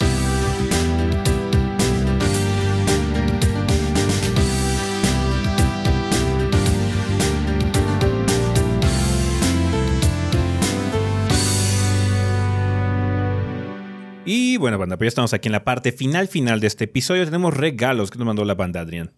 Juan Francisco Sosa dice, hola gordos, soy Juan Francisco Sosa, fan silencioso pero OG. Hace mucho que no traía regalo, pero esta vez tengo la oportunidad de regalar un código de copia digital para la película Everything Everywhere All at Once para, supongo, Voodoo. y como esa cosa es el diablo, mejor regalo el código. Ok. Eh, se usa en lionsgate.com, diagonal redeem o en Voodoo directamente. Como Voodoo es el diablo, tiene region lock en Estados Unidos, así que el código es para la tierra del día de la botana o gente que tenga ganas de saltarse el geoblocking. la película me gusta mucho. O sea, que tenga VPN. La película me gusta mucho. Algunas personas dicen que les ha ayudado en ciertas cuestiones emocionales, pero pues cada quien lo puede tomar como quiera. Nos vemos gordos. Espero que todos, todos se encuentren bien. Todo bien, este Juan. Muchas gracias. Muchas gracias. Pues tienen banda. Este es el único regalo que tenemos esta semana. Esperemos que esté en nuestra cuenta principal de Twitter a lo largo de los siguientes días. Vale, ¿tenemos algo que recomendar? Pues, pues el DLC de Cuphead. The Delicious Last Course, banda, está cortito. Eh, les puede durar eh, potencialmente nada más, un par de horas, pero vale mucho la pena. Ya saben, el arte está precioso. La, em, la música también está muy, muy padre. Em, y it's fun. O sea, está muy divertido. La verdad es que sí, están muy entretenidas las peleas, muy creativas. Em, muy recomendable hasta eso. Nada más, pues tengan en cuenta por, eh, la duración y pues está barato. Entonces, pues se entiende también. Sí. Está muy económico. Si lo consiguen en Steam, sale muy barato. En Steam es estúpidamente barato. Entonces, pues adelante. Eh, pues yo le quiero recomendar Stray Banda, el juego del gato. Está bastante bien. Eh, no es un juego particularmente estrambótico, no es nada del otro jueves en el sentido de diseño o algo así, pero está muy bien hecho. Entonces está muy bien hecho y balanceado. Entonces, si les gusta los juegos de aventura, eh, este les puede gustar también. Tiene mucho encanto y carisma el juego. Entonces, chequenlo, Banda Stray. Aprovechen que está en el PlayStation Plus Extra para que no les cueste más si quieren probarlo y ya luego ven si compran una copia o lo que sea, ¿no? Pero este está bastante bien.